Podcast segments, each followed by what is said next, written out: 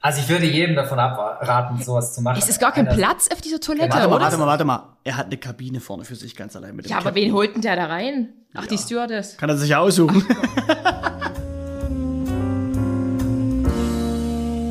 Hallo und herzlich willkommen zu einer neuen Podcast-Folge Geschichten vom Ponyhof. Mein Name ist Adrienne Collessar, ich bin noch immer 37 Jahre alt. Neben mir sitzt Co-Moderator Rick Herzlich willkommen. Und am anderen Ende der Leitung, und jetzt muss ich gerade nachdenken und ich rate, in München. Genau, so sieht's aus. In München sitzt Captain Joe. Yes. Hey Joe, und jetzt schon direkt die erste Frage. Ja. Wer bist, bist du Joe? Bist du Joey? Bist du Jonathan? wer, wer bist du? Stell dich mal bitte meinen Zuhörer und Zuhörerinnen vor, so wie du dich vorstellen würdest. Sehr, sehr gerne. Also mein Name ist Joe, beziehungsweise meine ganzen Freunde nennen mich Joey. Ähm, aber das rührt eben daher, dass mein eigentlicher Name, also so wie er im Ausweis drin steht, ist eigentlich Joseph. Also ich komme, äh, ich habe eine englische Mutter und die hat Mhm. mich, äh, wollte, dass ich Joseph genannt werde. Also mit PH am Ende, kein Joseph. Und äh, deswegen, aber das, den Namen sagt leider auch gar niemand mehr. Es werde immer nur noch Joey oder Joe abgekürzt. Deswegen, so sieht's aus. Genau. J Joseph, ich habe Yes. gesehen, du hast sogar einen Wikipedia-Eintrag. Das äh, stimmt. Das wurde mir kürzlich mal zugetragen. Ich konnte das gar nicht glauben, dass sowas, äh, das, aber das hatte jemand für mich aufgesetzt, war ich sehr, sehr stolz drüber. Ähm, und ich habe äh, mit dem Autor auch witzigerweise Kontakt und dann immer wieder, wenn sich in meinem Leben was tut, äh, was äh, Wikipedia würdig ist, dann ändert er das. Genau.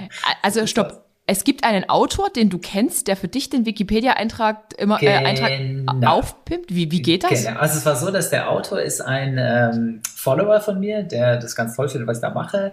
Und der hat eben das alles mal geschrieben. Und äh, der hat also so viele Informationen, wie er ging, äh, rausgefunden. Dann haben auch ein paar Sachen auch nicht gestimmt, das muss man zugeben. Und dann habe ich den witzigerweise auf einer äh, Expo mal persönlich kennengelernt. Der kam Mhm. auf mich zu und hat gesagt, hey Joey, ich bin dein Wikipedia-Autor. Und ich so, was? Krass. Und ich wusste gar nicht, dass es den Wikipedia-Eintrag überhaupt gibt. Und äh, genau, dann hat er mir das gezeigt und dann hat er gesagt, hey, passt. Und dann habe ich gesagt, okay, hier und da stimmen ein paar Sachen nicht. Mhm. Ähm, sag ja, können wir gerne die Korrektur machen. Ich schicke dir die richtigen Daten zu. Und dann haben wir uns ein paar Mal noch ausgetauscht und dann hat er das korrigiert. Und jetzt immer wieder mal, wenn es jetzt irgendwie was, äh, wie gesagt, Mhm. Wikipedia-würdiges gibt, dann ändert es für mich. Und äh, ja, so, ich hätte auch nicht gedacht, dass es so einfach geht. Okay, Ja. äh, auf meiner To-Do-Liste steht, sich einen Autor, eine Autorin für einen Wikipedia-Eintrag suchen. So, Genau. und, und wir kommen direkt zum Persönlichen. Du bist laut Wikipedia genauso alt wie ich, genauso jung wie ich. So äh, ist erzähl doch mal was Privates von dir. Also erzähl mal so, äh, bist du jetzt ein, ein, ein Flugzeugkapitän oder bist du ein Schiff, äh, wie nennt man das? Ein Kapitän auf dem Boot?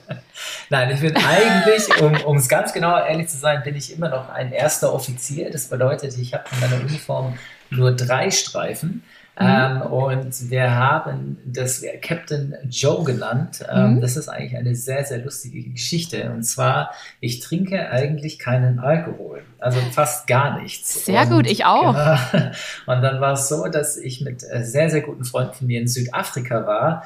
Und wir haben uns ein ganz, ganz tolles Airbnb gemietet. Und wir Mhm. kommen da an und es ist im, äh, das Ganze, also super schön. Und im Kühlschrank ist nichts drin, außer eine Captain Morgan Flasche.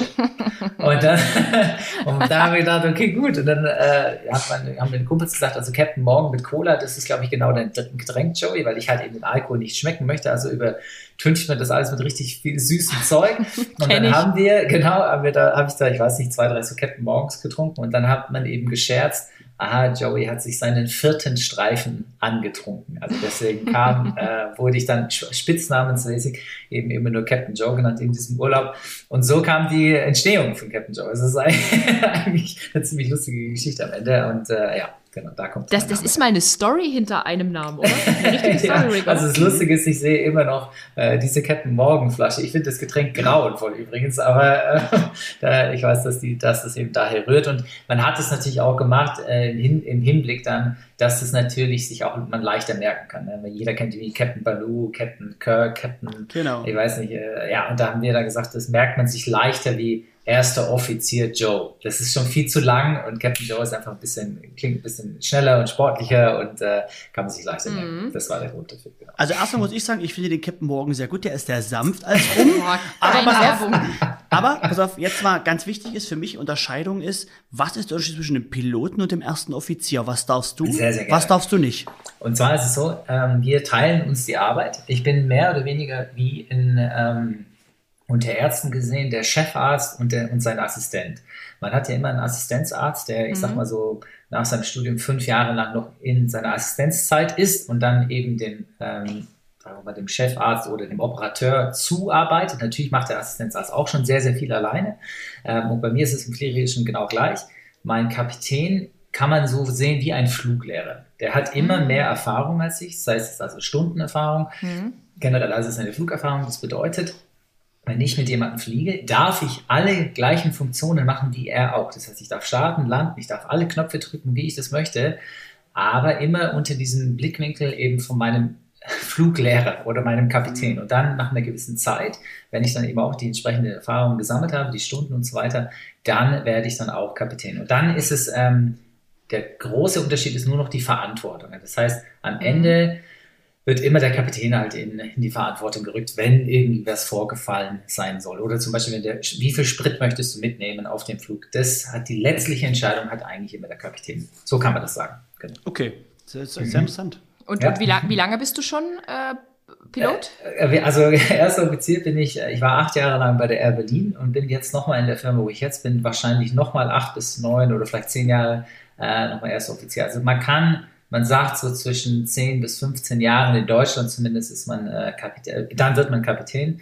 Ähm, es gibt andere Länder oder auch bei anderen Airlines, da geht es natürlich viel, viel schneller. Ich bin mhm. aber jetzt ganz, ganz froh in der Position, wo ich jetzt bin, weil es ist ein neues Flugzeug, es ist ein unfassbar Strecken, großes Streckennetz, das ich überhaupt nicht kenne. Und da fehlt mir ehrlich gesagt auch nur die Erfahrung, um Kapitän zu werden. Aber mhm. jetzt über die nächsten Jahre werde ich die halt eben mir einholen und dann äh, kommt der Zeitpunkt, wenn es dann soweit ist, dann wird es schon richtig sein. Genau.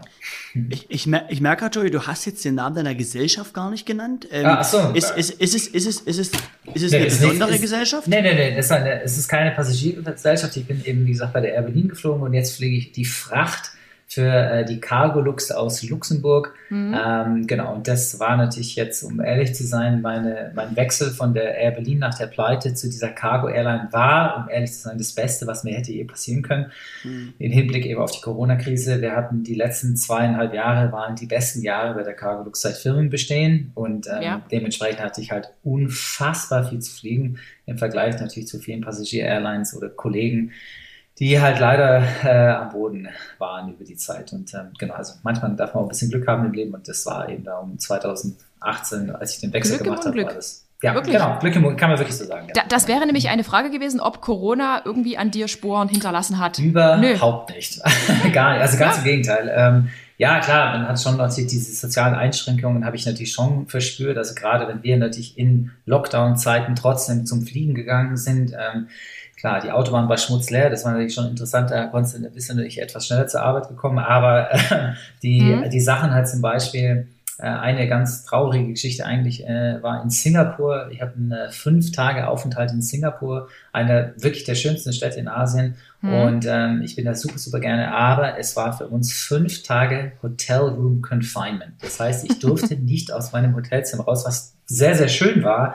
Aber du kriegst natürlich da irgendwas in Lagerkoller nach fünf Tagen, wenn du nur diese Klar. vier Wände siehst. Und es war so extrem, dass man, ähm, da war halt auch Lockdown zu der Zeit und dann haben die, diese Zimmerkarte ging nur einmal.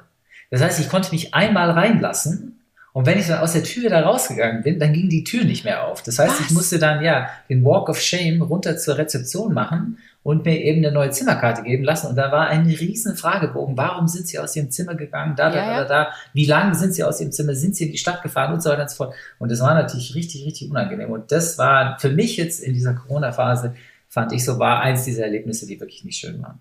Aber hat sich ja mittlerweile wieder ein bisschen gelockert, oder? Ja, also es ist, es ist äh, wirklich lockerer geworden und ich merke es, äh, Hongkong ist für mich einer der Airports, wo ich selber immer sage, da kann man, glaube ich, die Corona-Krise wirklich sehr, sehr gut beurteilen. Also auch zu der, zu der Herzenzeit mhm. 2020 bist du da reingeflogen und dann warst du immer Nummer eins. Es war kein anderes Flugzeug da. An den, einer der äh, busiest Airports in der Welt ist dort nichts los.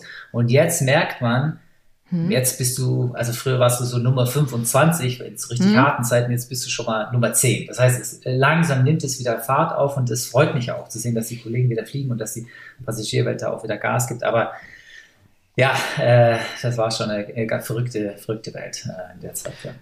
Genau. Darf ich mal eine Frage, Joey? Pass mal auf. Ja. Ähm, eigentlich ganz spannend. Man sagt ja immer, du warst ja früher bei Air Berlin, das war Passagierflugzeug, jetzt Cargolux bedeutet quasi, mhm. du transportierst ja in einem Flugzeug Güter, oder? Genau, das ist nur noch Fracht, genau. Mhm. Genau, da habe ich gleich zwei Fragen. Pass auf, und zwar ja. Güter heißt einmal die Frage an dich, Hast du schon was geschmuggelt? Was? nee, also geschmuggelt nicht. Ich hatte, es gab bei uns schon einige Vorfälle. Ähm, Siehst du? ja, es, ist, es, ist schon, es, ist, es sind schon Sachen passiert. Äh, klar, äh, da kann ich es auch nicht so ins Detail gehen, aber ähm, zum Beispiel Güter, jetzt gerade Valentinstag ist natürlich bei uns ein äh, Wahnsinnsgeschäft, weil wir natürlich aus äh, Südamerika die ganzen Blumen rüberfliegen. Genau. Also das ist jetzt so ein ganz, ganz großer Deal. Und da fliegst du immer über Bogota. Und Bogota, Kolumbien, ist natürlich ganz beliebt für äh, die Drogen. Ich will jetzt da keine Logisch, Kolumbianer nee, nee. angreifen, aber. Nee, nee aber ich ähm, finde es sehr spannend. Ja, genau. Und da habe ich es ein, zwei Mal erlebt, dass da eben dann doch so Drogenhunde und so weiter dann an Bord gekommen sind und da wurde immer wieder mal was gefunden. Also aber, aber, du, aber du weißt nicht, wer es geschmuggelt hat, oder nee, ist nee, es automatisch immer halt dein,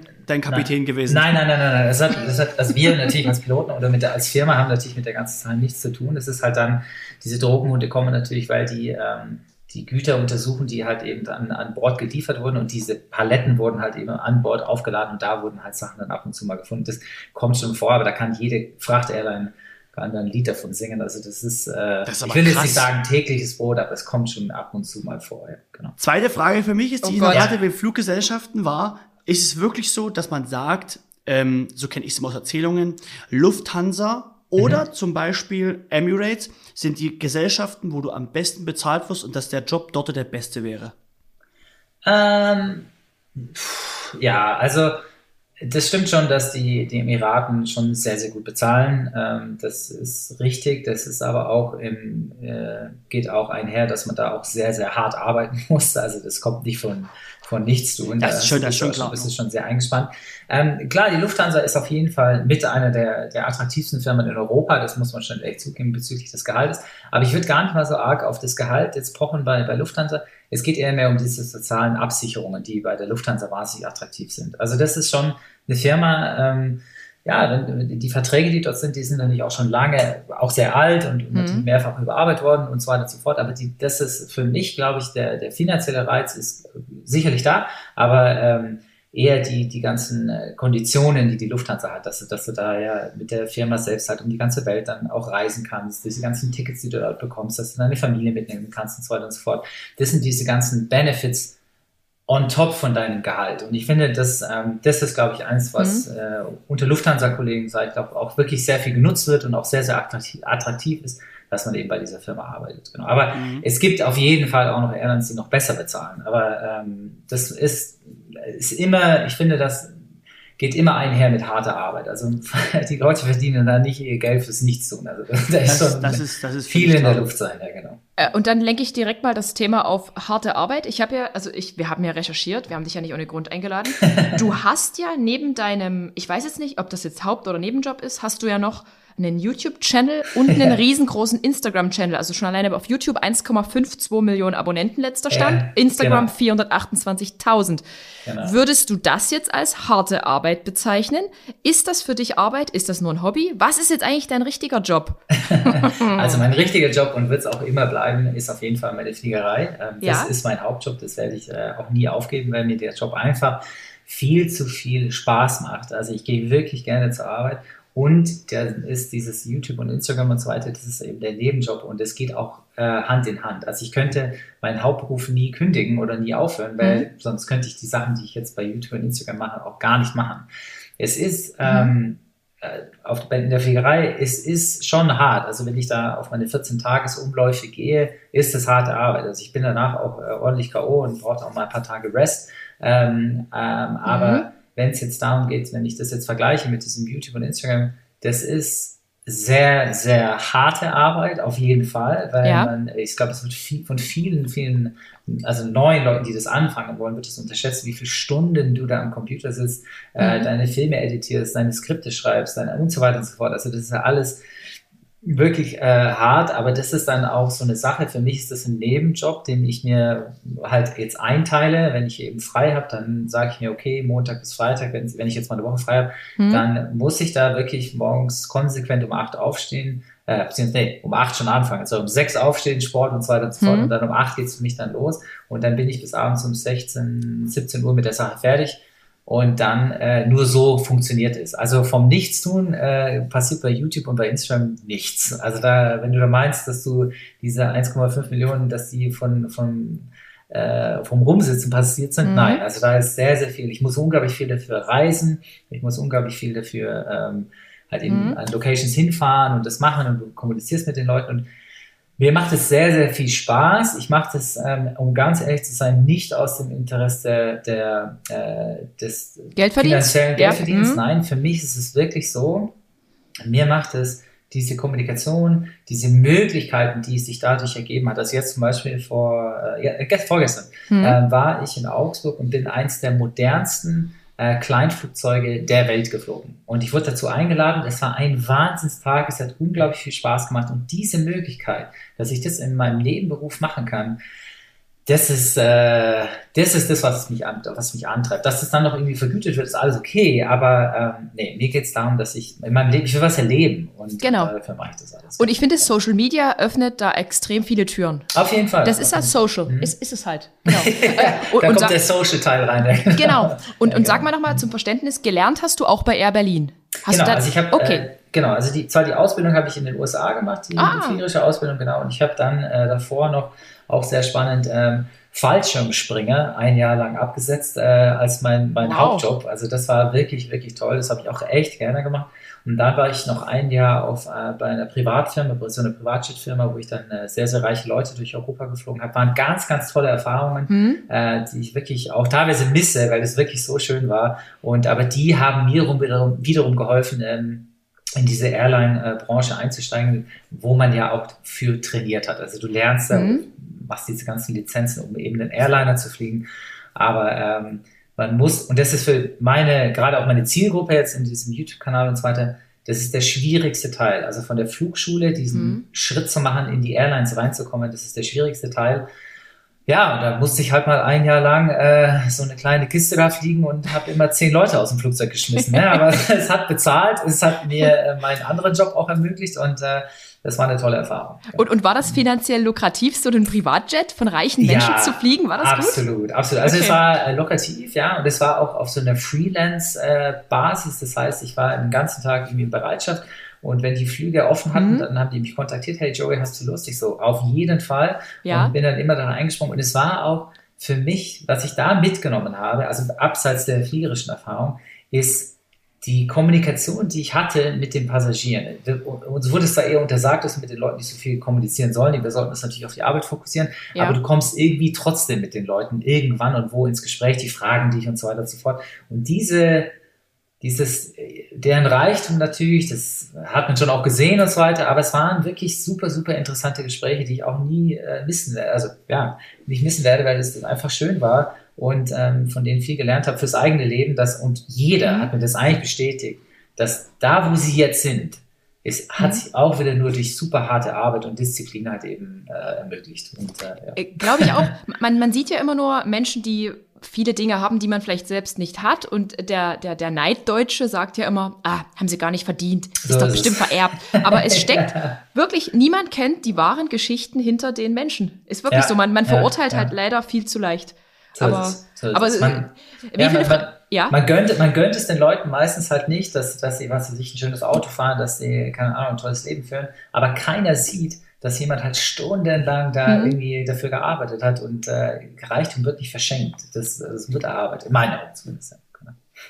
Und sag ja. mal, wie viele Fremdsprachen sprichst du? Nur noch mal so zum Verständnis? Äh, Deutsch, Französisch und Englisch. Also primär spreche ich, ich habe fast schon das Gefühl, ich spreche mehr Englisch als Deutsch. Äh, meine Freundin und ich spreche nur Englisch miteinander. Ähm, meine Mutter und ich sprechen nur Englisch miteinander, weil ich eben zweisprachig erzogen worden bin. Französisch, äh, ja, das kann, könnte man schon wieder mal ein bisschen auffrischen. Finde ich eine schöne Sprache. Aber mhm. die drei Sprachen spreche ich, genau. Ja. Cool. Joey, ja. habe ich, da, hab ich da Freundin gehört? das, das, wusste ich ja gar nicht, dass du eine Freundin Und schon hast. haben wir was Privates rausgeluchst. so schnell geht's. Ne? Ja, äh, genau. Also meine Freundin ist witzigerweise auch Engländerin, äh, beziehungsweise halb Engländerin, halb Thailänderin. Und mhm. ähm, genau, wir sprechen eben untereinander nur Englisch. Sie spricht auch Deutsch, aber so im Haushalt ist es für mich einfacher, eben Englisch mit ihr zu sprechen. Genau. Lebt sie bei dir? Äh, ja, hat äh, hier, oder hier, genau. Krass, aber muss ich sagen, das, das oh gut, ich wollte ein paar Anfragen stellen, aber jetzt können wir mal kurz da einschwenken, weil das finde ich yeah. super spannend. Wie habt ihr euch ganz kurz kennengelernt, Kurzfassung? Und vor yeah. allem, was ich sehr spannend finde, ist, ähm, wie kommt sie mit dem Job von dir klar, dass du eigentlich, wenn man ehrlich ist, nie da bist? Ja, das also kennengelernt im Fitnessstudio, ganz klassisch, ähm, ist eigentlich super gut. Eine, eine ganz, ganz süße Geschichte. Uh. Ähm, das äh, also da, ich muss da so drüber lachen. Ähm, also wir standen vor dem Fitness, also ich bin aus dem Fitnessstudio raus, war Winter, arschkalt und ähm, dann stand da dieses Mädel an ihrem Fahrrad und kriegt ihr Schloss nicht auf. Mhm. Und dann hat, ich habe das halt so gesehen, dann habe ich gesagt, hast du ein Problem mit dem Schloss? Ja, ich krieg's nicht auf. Ich sage, kein Problem pass auf, ich wohne hier 500 Meter die Straße runter, ich hole schnell so einen Bolzenschneider und äh, mach das auf. So, nach Hause, zurück, mhm. sie immer noch da und ich konnte ihr Gesicht aber gar nicht sehen, weil die war so eingepackt mit Mütze, Schal und allem drum und dran. So, dann habe ich mehr oder weniger diesen, also mit dem Bolzenschneider dieses Schloss aufgemacht, habe irgendwie das Gefühl gehabt, ich habe gerade eine, mhm. ein Fahrrad für jemanden aufgebrochen. Geklaut und, hast genau, du. Genau, geklaut. Wo wir im Thema Schmuggeln werden? ja, genau, genau. Und dann hat sie, äh, dann haben wir, hat sie sich natürlich bedankt und so und hat gesagt, sie würde sich gerne bei mir revanchieren. Und dann hat sie mir ihre Telefonnummer gegeben. Ja, dann ging es dann so ein bisschen hin und her. Ich hatte ehrlich gesagt überhaupt keine Lust darauf, weil ich konnte, mhm. sie hatte auch kein Profilbild, ich habe das alles nicht gesehen. Lange Rede, kurzer Sinn. Ähm, wir haben uns dann äh, doch mal auf ein Date getroffen. Und ich war so underdressed und sie war so overdressed und ich habe mich so geschämt. Und dann habe ich gesagt, boah, was ist denn das für ein Mädel? Und die war super, super hübsch. Und äh, ja, und äh, Rest is History, sage ich jetzt mal. Und äh, genau, also seitdem Aber sind wir da zusammen. ja? Joe, Joe, ganz ehrlich, das Ding ist, wenn, wenn man dich kennt und dich verfolgt, oder die Zuhörer, wenn sie jetzt mal dich googeln, äh, ja egal wie underdressed du bist, bei deinem, bei deinem guten, sm smilenden Lächeln, Joe, da glaub mir, da ist alles Ach, egal. Vielen lieben Dank. Das ist jeder Tag Valentine's ja. Day. genau, also und dann noch die Sache mit dem, mit dem vielen Wegsein. Ja, mhm. ähm, das ist, hat auf jeden Fall in der Beziehung äh, schon Probleme verursacht hier und da. Aber es ist, äh, meine, heutzutage mit FaceTime-Calling und diesem ganzen Kram, ist, also ich will, will gar nicht wissen, wie Piloten das früher gemacht haben, wo es kein WhatsApp gab. Ich meine, das war fast unmöglich, aus den Ländern irgendwie mit den Leuten zu kommunizieren.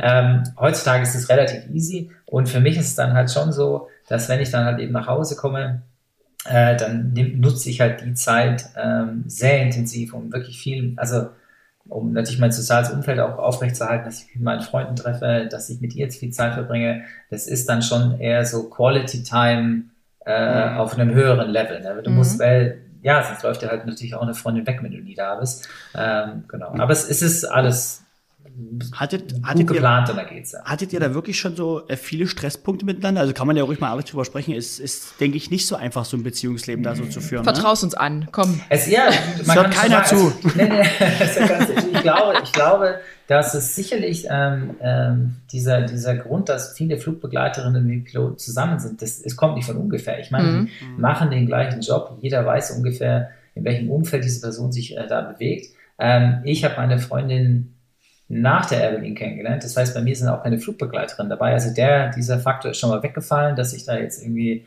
hm. mit einem Mojito am Strand liege mit, mit fünf Flugbegleiterinnen um mich herum. Also das, das ist komplett weg. Ich habe dann eher irgendwie Rennpferde, die ich da irgendwo das sind, das sind aber schon genau die Themen, wo ich dann in der Zukunft jetzt noch ja, hin will mit dir. Genau, ich merke schon, ich merke schon. Kommt gleich. Nee, und, ähm, also aber ich suche einen neuen Job. von daher äh, sind, ist, ist sie da ähm, doch äh, wirklich auch sehr, sehr entgegenkommend. Also das muss man ihr auch hoch anrechnen, dass sie da so viel Verständnis aufbringt, ist nicht von ungefähr. Ähm, das weiß ich, dass das in vielen Beziehungen wirklich Stress verursacht oder, oder, oder einfach ein Problem ist, dass, der, dass der Pilot halt mhm. nie zu Hause ist und natürlich immer Mädels um sich herum hat. Und ähm, ja, aber das, ähm, sie kennt mein Umfeld, sie hat das mal gesehen, sie war einmal mit dabei und ähm, ja, von daher äh, haben wir das ganz gut im Griff. Das passt schon. Aber, aber jetzt nur mal so, selbst wenn du jetzt ähm, Passagiermaschinen fliegen würdest, mhm. dann wäre das ja rein charakterlich, charakterlich, charakterlich mhm. gesehen bei dir doch sicherlich auch gar kein Problem, oder? Oder warst du jemand, der sich hat auch mal also, mit Stewardessen eingelassen? Ja, also wenn, also ich sagte so, wenn ein Pilot zu dir sagt, er hätte noch nie was mit einer Flugbegleiterin gehabt, dann lügt er dich an, wie er vor dir steht. Das ist, Also ja, das ist wie die Krankenschwester mit dem Arzt, das ist die mhm. äh, ähm, Rechtsan Rechtsanwaltssekretärin mit dem Rechtsanwalt. Das ist einfach so. Das, ich meine, du bist in einem tollen Umfeld, du bist in tollen Hotels, du bist am Strand. Mhm. Ich meine, da führt halt eins zum anderen. Und ähm, ob jetzt, ja, also ich, ich habe das auch alles durchgemacht, bin ich ganz ehrlich. Mhm. Da, das ist, das gehört, glaube ich, auch irgendwo ein bisschen dazu. Und ähm, das, dieses Crew Life, von dem die Leute halt sprechen, das ist auch wirklich sehr, sehr positiv. Das ist einfach mhm. eine tolle Atmosphäre. Und ähm, aber ich muss halt auch langfristig, habe ich einfach gesehen, dass mir das nichts bringt oder, oder dass ich da auch nicht glücklich bin damit und habe mich dann ja von, von den Flugbegleiterinnen auch distanziert. Ich habe immer noch sehr, sehr gute Freundinnen, die Flugbegleiterinnen sind. Und, mhm. ähm, aber nee, also mehr ist da auch nicht mehr. Genau. Wie, wie, wie lange bist du in der Beziehung, Joe? Drei Jahre jetzt. Ja. Drei Jahre. Also hast du wirklich die letzten 50 Jahre waren Vollgas. Ah, nein, nein, nein, nein, nein. Nein, aber wenn du zum Beispiel ähm, ja, da kann ich jetzt auch schon so ein Geheimnis auslassen. Ich Komm, weiß noch, als ich bei der, als ich bei der Aberdeen angefangen habe, ich kam, ich meine, ich bin ein Kerl vom Land, das ist jetzt auch kein Geheimnis, ich bin auf dem Land aufgewachsen. Da bist du schon ein bisschen naiv und denkst, ja gut, ich meine, du bist halt Pilot und dann äh, lernst du da diese ganzen Mädels kennen und dann habe ich auch gedacht, dass die untereinander gar nichts, dass die das ja, dass sich das halt nicht rumspricht, wenn man jetzt jemanden da irgendwie trifft oder so. Mhm. Aber die Mädels, die haben halt auch viel Zeit und die reden natürlich viel. Und dann äh, wurde ja. mir da relativ schnell der, der, äh, der Knopf gerissen. Also von daher, das ist, das ist so, wie soll ich sagen, der, das, aber ich glaube, da hat jeder Pilot so seine Geschichte dazu zu erzählen. aber ich, ich, ich glaube, ja. Joe, ich muss, muss sagen, ich, wie du schon erst gut formuliert hast, ich finde das gar nicht verwerflich und gar nicht schlimm, weil, ähm, wie du schon sagst, du bist halt gefühlt 24-7 in einem Umfeld, wenn mhm. du unterwegs bist und wo willst du neue Leute kennenlernen? Wo willst du andere Frauen kennenlernen? Ähm, genau. Die Passagiere wechseln alle, alle vier, fünf Stunden gefühlt das Flugzeug. Mhm. Und du hast immer wieder deine selben. Das ist so wie wenn du äh, gefühlt mit mit in einer Gruppe von zehn Leuten, fünf Frauen, fünf Männern, äh, sag mal, vier Wochen lang auf einer Insel eingesperrt bist, gibt's ja auch ein paar Trash-TV-Formate. Also ist ja logisch, da passiert dann halt mal irgendwas, weil du hast ein ganz anderes Feeling auf einmal dort. Das ist ja nicht typisch ja. Arbeit. Weißt du, das ist ja dann so, man, man sucht hier trotzdem Unterhaltung und Spaß auch in seinem ja. Arbeitsleben. Weißt du, ich meine? Ja. ja, also das, wie gesagt, das, das, das stimmt und äh, die, dieses Umfeld gibt es halt schon fast vor oder macht es natürlich sehr, sehr einfach. Aber ich habe halt für mich doch ähm, nach einer Zeit festgestellt, dass mir das einfach nichts gibt. Also es ist, es ist äh, ja spannend und lustig und alles. Und ähm, so wie die Männer ihre Hörner abstoßen stoßen müssen, machen das, glaube ich, die Frauen auch. Und ähm, aber dann irgendwann mal kommst du an so einen Punkt an, wo du merkst, nee, boah, was, was bringt mir das alles? Ich meine, du willst ja irgendwann mal auch Kinder, du willst auch irgendwann mal äh, dich so ein bisschen zur Ruhe bringen und dann auch die, ähm, ach nee, also das, mir hat es am Ende, hat's, hat es mich nicht mehr glücklich gemacht und habe mich dann auch von dieser Szene, sage ich jetzt mal, äh, distanziert und bin mhm. auch da sehr, sehr gut gefahren und ähm, genau, ja. und ähm, sag mal jetzt, da du ja nun Instagram, YouTube und den ja. Vollzeitjob hast, mhm. ähm, wie sieht denn da jetzt mal nur mal exemplarisch so eine Arbeitswoche bei dir aus? Kannst du das mhm. nochmal so skizzieren? Genau, also während den, äh, während den Umläufen, wenn ich also eben unterwegs bin ähm, und du kämpfst dann natürlich mhm. schon auch mhm. mit dem Jetlag. Ne? Ich meine, du kommst irgendwo an, ja, das, das gehört schon dazu. Ähm, das bedeutet halt, dass ich, äh, wenn ich die Zeit habe und äh, wenn ich zum Beispiel jetzt in Hanoi war ich jetzt kürzlich, da hat es fünf Tage lang nur geregnet, da mhm. kannst du halt dann auch nicht wirklich viel machen. ja, dann nimmst du halt fünf Tage raus und ähm, editierst dann halt eben Videos. Also da versuche ich dann schon viel wegzuarbeiten, dass ich das dann, wenn ich eben zu Hause bin, bei meiner Familie oder halt bei meinen, bei meinen Freunden und so weiter, dass ich es dann da nicht mehr so viel machen ja. muss. Und aber wenn, ähm, wenn es dann nicht geklappt hat, für mich habe ich, ja, man, es ist zwar ein Nebenberuf, aber man ist dann da irgendwo auch natürlich selbstständig. Das heißt, du arbeitest selbst und ständig. Und ja. das ist bei mir schon, dass ich da relativ hart ähm, mir meine Arbeitszeiten halt eben einteile. Also wie gesagt, dieses von 8 Uhr in der Früh bis nachmittags um 4, 5 ist für mich schon sehr, sehr stringent und ähm, nur so funktioniert es. Und klar, du musst aber dann auch sehr, sehr konsequent, also ab äh, 16, 17 Uhr ist für mich auch Feierabend und ich will auch echt dann nichts mehr damit zu tun haben. Also ich, ich, ich schalte die Computer aus und wenn ich das Video nicht fertig geschafft habe zum fertig schneiden, dann ist es halt so. Es geht halt dann am nächsten Tag weiter, aber dann mhm. wirklich, muss wirklich mein Fokus auch irgendwo auch auf Erholung sein. Ich meine, ich muss mich ja irgendwo mal erholen von der ganzen Sache und natürlich muss ich meinen Freunden nachkommen. Meine Schwester hat jetzt einen Sohn, der muss auch mal irgendwie entertained werden und so weiter. Mhm. Also da, das sind lauter so Dinge, wo man, denen man halt äh, auch nachkommen. Also nicht muss, sondern sollte. Und, ähm, und das ist für mich halt eben sehr, sehr wichtig, weil meine Familie ist ein Riesenstandbein und Freundeskreis ein Riesenstandbein in meinem Leben. Und wenn ich mich da nicht drum bemühe, dann äh, bricht der ganz, ganz schnell weg. Und, ähm. Da gebe ich dir recht, äh, Joey. Aber auf jetzt an der Stelle, da kennst du doch äh, unsere guten Freunde Thilo und Marcel, die rufen ja. doch immer nach 17 Uhr an. Also der Tino und der Marcel. Also der Marcel ist natürlich schon, ja, der ist äh, ein krasser Kerl in meinem Leben, mhm. der wirklich viel, viel bewegt hat und ähm, ich auch sehr, sehr gerne mit ihm arbeite. Aber was ich auch gemerkt habe bei Marcel, ab dass wir haben am Wochenende nichts miteinander zu tun. Also das ist, merke ich auch, dass Marcel ist Samstag, Sonntag ist sein Wochenende, möchte er auch, nimmt er sich seine Zeit für seine Freundin und so weiter. Kurze Unterbrechung für alle, ja. das ist Joes Management. Ah, Entschuldige, ja genau, das ist mein Management. Das ist Management. Und, äh, aber gut, jetzt am Samstag mussten wir telefonieren, weil ich da eben ein Video gedreht habe mit dieser Firma.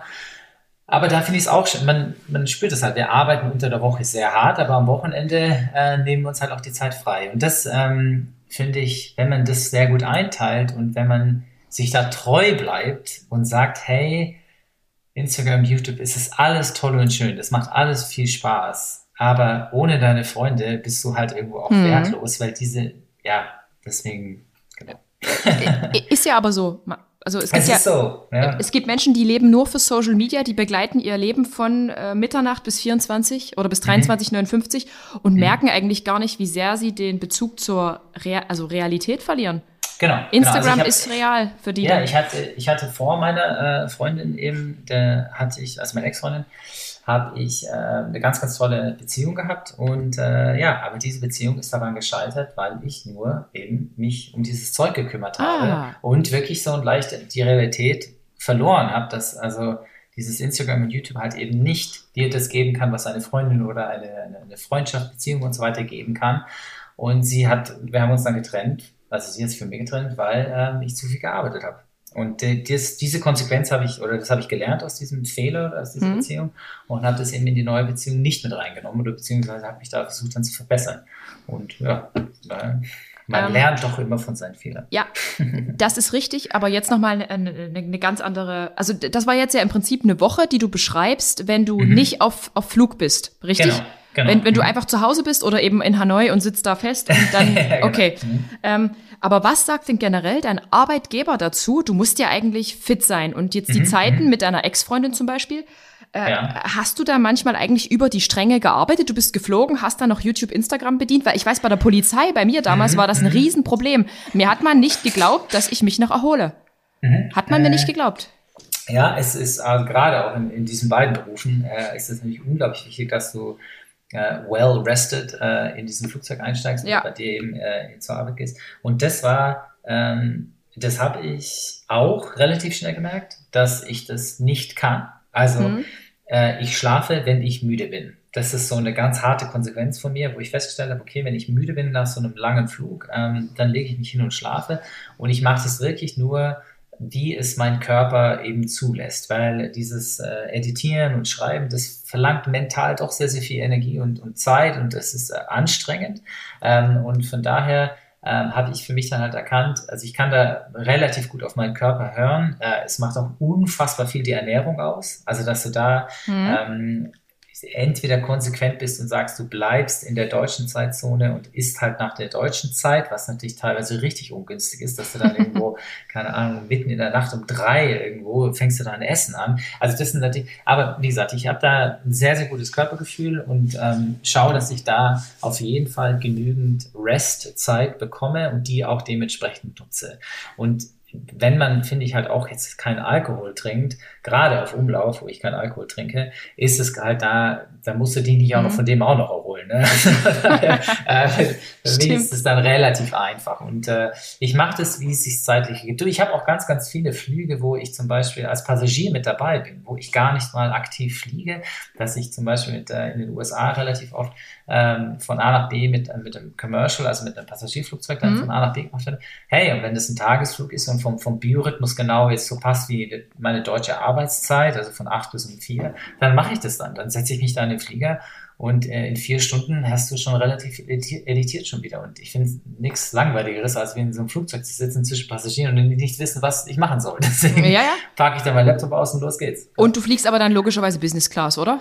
Äh, ja, also primär fliegen wir Business Class, genau. Mhm. Weil es ja. so möglich ist als Pilot oder bezahlst nee, du das? Das ist halt in unserem Arbeitsvertrag so drin, dass wenn wir äh, von A nach B gebracht werden, hm? äh, um dann wieder einen Flug dann im Anschluss irgendwie fortzusetzen, hm? ja, dann ist es mit Business Class, genau. Mhm. Okay. Rick, komm, du warst lange still. Du hast noch irgendwelche, irgendwelche Fragen. Rick, ist noch da? Ja, ja, ja, ja, Freunde, geht, es geht los. Es war ihm zu langweilig. Jetzt kommt jetzt. jetzt ja, das waren mir alles die trockenen Themen, können wir abhaken jetzt hier. So, ähm, nee, pass auf, Joe. Erstmal prinzipiell, wie ist es, wenn du fliegst, musst du, ich, ich pass auf, ich weiß nicht, wie man sich vorstellen muss, bin ich ehrlich, ich habe mit der Rolle nicht mhm. schlau gemacht kannst du, während angenommen, du machst den Autopiloten an, also ich mhm. vermute ja, der, der Pilot hat nur noch einen Job, das ist das Landen und das Abheben zu steuern. Mhm. Und den Rest ja. vermut, vermute ich mhm. mal, macht das Navigationssystem, äh, der Autopilot, der mhm. steuert das mhm. Flugzeug quasi selber. Mhm. Täusche ich mich oder bin ich da richtig? Ähm, es ist schon sehr nah dran. Es ist aber immer noch so, dass wir als Piloten eine äh, große, also das heißt Monitoring Function, dass wir eben viel natürlich Systemüberwachung machen, wir machen, äh, schauen natürlich, dass die Navigation und so weiter, dass das alles passt. Wir müssen Fuel-Checks machen, also schauen, dass wir immer noch genügend Sprit haben oder dass der Sprit an dem Punkt, wo wir überfliegen, dass der immer noch da ist, wie erwartet. Also solche Sachen, das wird halt die ganze Zeit kontrolliert oder äh, gemonitort und ähm, natürlich musst du auch noch mit dem Fluglotsen sprechen. Also der Fluglotse ist, mit dem wir die meiste Zeit kommunizieren und ich würde auch mal sagen, so während des Reisefluges ist es schon, ähm, so die 80 Prozent der Arbeit ist eigentlich die Kommunikation mit ihm. Und äh, weil du halt eben von einem Flugsektor zum nächsten äh, fliegst und mhm. also wenn du jetzt von Deutschland von A nach B fliegst, ist es relativ einfach, weil der Lotse dich dann einfach weitergibt. Aber es gibt halt schon immer noch so Lufträume, äh, jetzt gerade zum Beispiel, wenn du von Griechenland nach in die Türkei fliegst, äh, diese Überlappung, da musst du dann zum Beispiel zehn Minuten vorher, bevor du eben eintrittst in die Türkei, musst du dir eine Freigabe holen von den Türken, dass du eben reinkommen kannst. Und solche Sachen, das darfst du halt auch nicht vergessen. Das heißt, da musst du schon bei der Sache bleiben, auf der Karte gucken, wo bist mhm. du und so weiter und so fort. Also von jetzt, dass wir da rumsitzen und nichts tun, äh, das ist glaube ich, viele Leute denken das, aber dem ist leider gar nicht so. Also das ist, ja. Sind dir da schon mal viele Fehler passiert bei sowas, zum Beispiel in der Türkei und sowas, dass man es vergessen hat oder sowas? Ähm, nee, also sowas jetzt nicht. Es, es schleichen sich, es kommen immer wieder mal die so, so kleine Leichtsinnsfehler vor. Das sind aber auch wieder so Erfahrungsfehler. Ne? Es sind jetzt nichts, mhm. nichts wirklich Wildes oder mhm. so Dramatisches, aber es ist so, dass du, ähm, du machst äh, zum Beispiel, wenn du jetzt den Ozean überquerst, ja, da gibt es einen gewissen Zeitpunkt, wo du dir eine Freigabe, die musst du dir 90 Minuten vorher, also in anderthalb Stunden vorher holen, bevor du den Atlantik überquerst. Und das habe ich schon einmal zu spät gemacht. Also da haben wir gemerkt, dass wir, oh Gott, wir haben die total vergessen, um uns diese Freigabe eben zu holen. Und dann waren wir sehr, sehr knapp dran und du kannst nicht ohne diese Freigabe in den Atlantik einfliegen. Und äh, das war dann in letzter Minute, haben wir das dann noch bekommen. Das kommt halt, aber weißt du, das ist dann so, ähm, wir haben dann auch über die Sache dann drüber gesprochen, als wir dann eben im Flug sind. Und dann haben wir halt auch schon gemerkt, okay, wir sind jetzt schon irgendwie auf dem zwölften Tag von unserer Rotation. Wir haben, unser Biorhythmus ist total im Eimer. Du bist einfach ein kleines bisschen müde. Du bist nicht mehr so 100 Prozent. Also mhm. so, ja, das, das, und da schleichen sich so leicht, also das sind wirklich Leichtsinnsfehler. Die schleichen sich dann da eben ein. Und ähm, aber ich finde es ganz, ganz wichtig, insbesondere wenn sowas ist, dass man da offen drüber kommuniziert. Das wird auch bei uns in der Firma angestoßen, dass wenn man einen Fehler macht oder, mhm. oder, oder ja, dass, dass das kommuniziert wird, dass also öffentlich wirklich, ähm, dass die Kollegen auch da davon von diesem Le Fehler profitieren und lernen können, weil wir sind alle irgendwo Menschen am Ende des mhm. Tages und das soll auch so bleiben. Und ähm, genau, da finde ich diese, diese offene Kommunikation, Kommunikation ist sehr, sehr wichtig. Jetzt ist aber die Frage, ist mal angenommen, du wärst über den Atlantik oder wärst dort angeflogen, hast es vergessen und bist aber schon reingeflogen. Welche, mhm. welche ehrlichen Konsequenzen hätte das, wenn das, wenn dieser Fehler passiert? Da sagt jetzt keiner, mhm. oh, mhm. pass auf, Joey, jetzt schießt dich ab, du bist ein frecher Dachs, du bist einfach nee, rübergeflogen. Nee, nee, nee, das, das, das, natürlich nicht. Also es, es wäre auf jeden Fall so weit gekommen, dass der Los dich natürlich dann irgendwann mal anruft und sagt, sagt, ähm, ihr habt eure Freigabe immer noch nicht. Also der hätte sich dann auch schon natürlich irgendwann mal gemeldet. Mhm. Ähm, die Konsequenz wäre gewesen, also viel Diskussion, wenn du eingetreten wärst. Also man hätte uns sehr wahrscheinlich auch weiterfliegen lassen, ähm, aber das führt dann eher dann am Boden, wenn du dann gelandet bist, zu einem Wahnsinnsverfahren. Warum habt ihr das vergessen? Und da wird halt alles mögliche okay. in Frage gestellt. Also, dass da dann gleich der, der Kampfjet oder sowas hochkommt, das äh, ist eher, das will ich jetzt mal sagen, unwahrscheinlich. Diese Geschichten kennt man zwar auch und ja, das ist auch schon passiert, also mir Gott sei Dank noch nicht, aber ähm, das ist aber dann eher der Fall, wenn du gar nicht mehr kommunizierst. Hm. Also das ja, ist der Fall, dass dann, ja, ja. genau, wenn der, also es muss nicht mal ein Funkausfall sein. Mhm. Es kann zum Beispiel einfach auch sein, dass du keine Ahnung, der Lotse hat dich fünf, sechs Mal gerufen und hm. du hörst einfach nicht, ähm, ja, da muss schon wirklich viel schief gehen, dass du ihn nicht hörst. Aber dann hat der natürlich auch ein schlechtes Gewissen und weiß jetzt gar nicht mehr, was los ist. Und das könnte halt eben diese mögliche Entführung dann halt eben sein. Und dann drückt er halt auf den großen roten Knopf und dann sind diese äh, Kampfflugzeuge relativ schnell da. Das also kann ich mir vorstellen. Sehr, sehr zügig, genau. Ja. Und das ist auch äh, eigentlich ganz interessant sogar, also um das ganz mhm. kurz äh, so anzukratzen das geht dann über visuelle Kommunikation.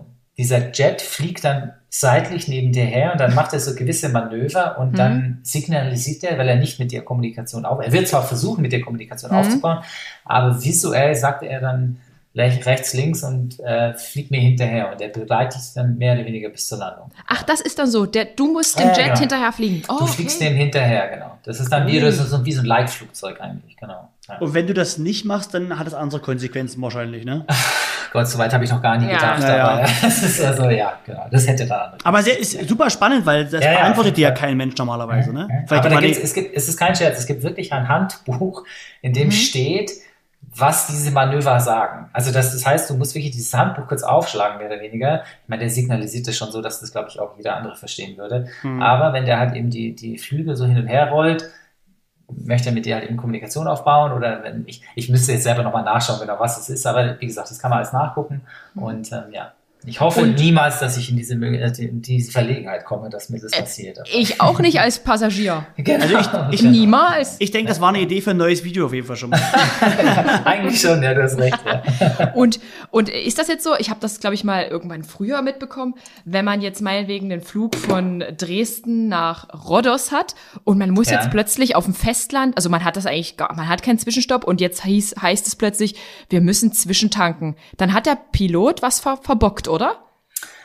Äh, Weil eigentlich also Dresden, sind ja Rhodos, das ist jetzt eher unwahrscheinlich, dass er dazwischen tankt. Das, äh, Aber es ist schon vorgekommen bei einer kurzen Distanz, dass man dann plötzlich, oder in Spanien, also es ging nach Gran Canaria und man musste plötzlich irgendwo in Spanien. Hast du schon mal erlebt? Ja, das war ja Echt? Das. Wir müssen, wir müssen zwischentanken. Und da habe ich, denkt man sich so, hä, wieso? Okay, ich also habe doch einen Direktflug. Äh, ja, also das, Wow, also das ist mir persönlich noch nie passiert. Mhm. Ähm, das hört sich auch echt wirklich komisch an. Also das wäre dann eher der Fall. Ähm, ich habe solche Flüge schon gehabt, dass ich zum Beispiel, wir sind früher von Stuttgart nach Abu Dhabi geflogen. Okay. Und mhm. das Flugzeug war, was wir hatten, war nicht, hat, der Tank war nicht groß genug, um diese ganze Distanz zu schaffen.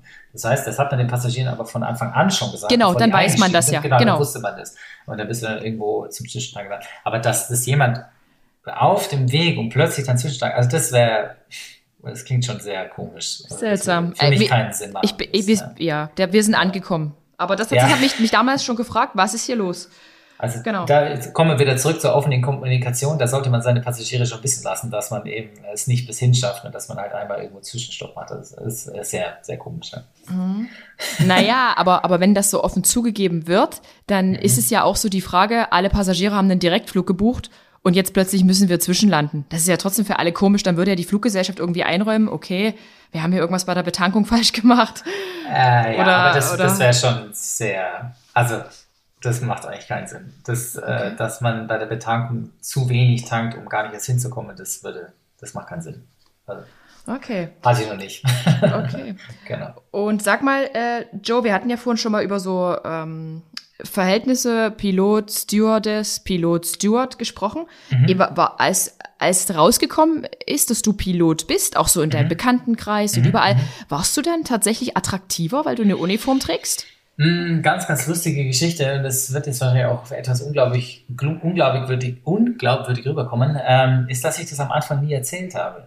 Ähm, ich bin da sehr, sehr vorsichtig umgegangen damit. Ich habe, also wenn ich zum Beispiel jemanden kennengelernt habe, jetzt irgendwie in einem Club oder so, habe ich dann meistens erzählt, dass ich mit BWL oder irgendwas äh, anderes studiert habe, mhm. weil um genau, um dem zu auszuweichen, um, weil wenn du ein Mädchen im Club kennenlernst und die dann feststellst, du bist Pilot und äh, finde ich persönlich jetzt nicht den tollsten Anmachspruch, weil eben jedes Mädel weiß, die, der hat einen Haufen Flugbegleiter immer um sich herum, der ist nie zu Hause da, ja, da weisen die dich schon eher ab. Und deswegen habe ich immer was anderes gesagt. Ähm, dann im Nachhinein kommt es natürlich dann schon irgendwann mal raus. Mhm. Ob ich jetzt dadurch attraktiver gewirkt habe, pff, nein, glaube ich jetzt nicht. Also ich habe diesen Job auch nie damals deswegen ausgeübt, dass ich sage, äh, ich will jetzt da mit der Uniform durch, die, durch das Terminal laufen. Mhm. Ähm, auch gerade als Cargo-Pilot läufst du durch gar keine Terminals mehr. Ja. also, du hast zwar immer noch eine Uniform an, aber das, äh, ja, genau. ich finde es, ich find's, also, ja, es gibt schon noch Leute, die das machen wegen der Uniform und in, dieser, dieser ich sag mal, äh, Anerkennung, die man da auch davon bekommt. Aber ich finde, das sollte nicht der Ansporn sein, diesen Job auszuüben. Nee, auf gar keinen Fall. Aber, aber es ist schon so, wenn du Menschen erzählst, du bist Pilot, dann reagieren die bestimmt so wie wir. So, was? Wahnsinn? Oh, ich habe noch mal ein paar Fragen an dich. Ja, also das, das schon. Klar, du, du hast schon, wenn du Leute jetzt irgendwie, du gehst irgendwo hin und äh, die Leute kennen dich nicht, dann kommt die Frage dann schon auf, was du dann beruflich machst. Ähm, ja, dann kommen, haben die meist immer, ach, pass auf, auf meinem letzten Flug habe ich das Geräusch gehört und so, was war das? Also das ist schon immer sehr, sehr unterhaltsam. Dazu auch. kommen wir noch. Dazu kommen wir noch, okay. Aber ähm, ich finde, wenn man das, das ist, es ist immer, ich meine, ich liebe meinen Job, mir macht das auch sehr viel Spaß. Ich rede da auch äh, sehr gerne drüber. Ich meine, sonst hätte ich wahrscheinlich auch keinen YouTube-Channel, wenn ich da nicht drüber sprechen könnte. Aber ähm, es ist, äh, dass ich jetzt da damit groß angeben muss oder, oder, oder mich jetzt irgendwie profilieren muss, dass ich diesen Job mache. Nee, das finde ich eher nicht so schön und ich finde es eher, äh, klar, die Fragen sind sehr, sehr toll und ist auch sehr, sehr spannend, aber ich bin jemand, der dann relativ so nach mhm. der dritten, vierten Frage dann die Aufmerksamkeit auf was anderes schiebe, mhm. weil ich auch nicht die ganze Zeit von mir erzählen möchte, weil ich natürlich auch die andere Person auch irgendwie kennenlernen möchte und äh, ja, ja, ich, ich, bei mir war das damals auch so. Ich habe äh, niemandem erzählt, dass ich Polizistin bin. Ich habe immer gesagt, ich bin mhm. Blumenverkäuferin. Mhm. mhm. Und wenn aber dann Polizistin zur Sprache kam, dann haben die mir auch immer un, ach, unzählige Fragen gestellt, wo ich dann auch gesagt habe, ach komm, ich weiß noch, ich weiß noch genau, ich war, ich war genauso. Also, Stimmt. als wir zwei uns kennengelernt haben, Adrienne, da war es genauso. Ich, ich hatte einen Fragenpool, keine Ahnung. Und das, also klar, du kannst damit auch, glaube ich, einen, einen Tag füllen an Gespräche, was ein, Poli, was ein Pilot und was eine Polizistin alles erzählen können. Und das ist, glaube ich, auch für viele unglaublich spannend. Ähm, mhm. Aber ja, also ich finde halt, da muss man immer irgendwo auch noch eine Grenze ziehen und, und ich mag das halt nicht so gerne, wenn Leute sich so extrem mit ihrem Job dann so profilieren. Und ich, du mir, ich finde, gerade als mhm. Polizistin, ich habe gestern wieder, sind wir durch München gefahren, ähm, haben wir da wieder so Idioten haben da wieder irgendwie demonstriert wegen nichts und wieder nichts. Und mir tun dann diese Polizistinnen dann echt immer so wahnsinnig mhm. leid, was die sich immer alles anhören müssen. Also die Geduld, da ruhig zu bleiben. Ich finde das echt, also ich habe da hohen, hohen Respekt vor diesem Job und ähm, mhm. ich bin auch, also witzigerweise, meine ganzen Encounter, also meine ganzen, ähm, wie sagt man da auf Deutsch, äh, Encounter. Oh, äh, unser Englisch ist so schlecht. Ja, äh, Encounter? Zwischenfälle mit der Polizei, ah. sagen wir es mal ja, so. Ja, hätte ich jetzt auch gesagt. Also, meine Zwischenfälle mit der Polizei waren immer super, super positiv. Wirklich. Also ich hatte noch nie einen Zwischenfall mit denen und ich habe eine Sache gelernt und ich glaube, das kann ich jetzt mal ganz kurz erzählen. Mhm. Ich werde natürlich auch nachts, auch gerade auf der Autobahn, wenn ich diese langen Fahrten dann wieder nach Hause habe von Luxemburg nach München, bin ich natürlich schon mehrfach von der Polizei kontrolliert worden. Mhm. Und ich habe eine Sache gelernt. Wenn man nachts von der Polizei kontrolliert wird, macht mhm. man, man hält sein Auto an, man fährt die Fensterscheibe runter, man macht das Innenlicht an im Auto und legt seine Hände auf das Lenkrad.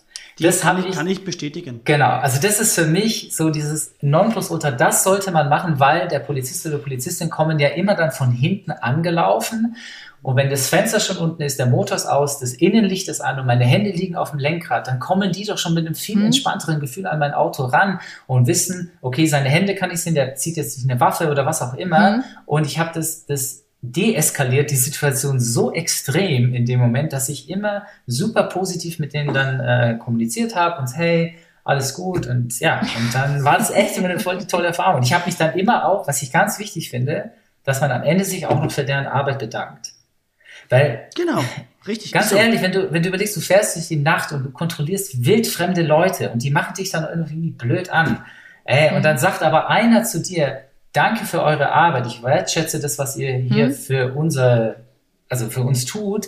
Ey, die, die laufen mit dem Grinsen weg und alles ist okay und man würdigt den Job von denen. Ich finde das ganz, ganz wichtig. Also es, ist, das ist jetzt so es meine gibt auch, Botschaft. es gibt, es gibt Ja. auch wirklich eine ganz Ja. wichtige Regel, immer so wie es in den Wald reinruft, so schallt auch wieder raus. So ist es. Da, daran Genau. ist was. Aber, aber nur mal so, es ist wirklich keine Verpflichtung, die Hände hier bei uns in Deutschland aufs Lenkrad zu nehmen. Und ich hatte auch in all meinen Verkehrskontrollen nur einen Fall, der das ganz exakt so gemacht hat. Okay, okay.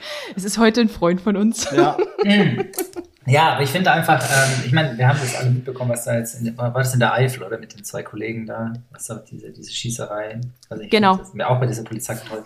Absolute so- Horrorgeschichte. so Absolut. Also wirklich. Das ist, äh, Das ist menschlich, es ist nicht mehr zu erklären, was dort Mhm. wirklich passiert ist. Also ich kann es mit normalem Menschenverstand nicht mehr Mhm. nachvollziehen, warum das eine das andere jetzt ähm, bewir bewirkt hat, warum zwei Ja. junge Menschen sterben mussten.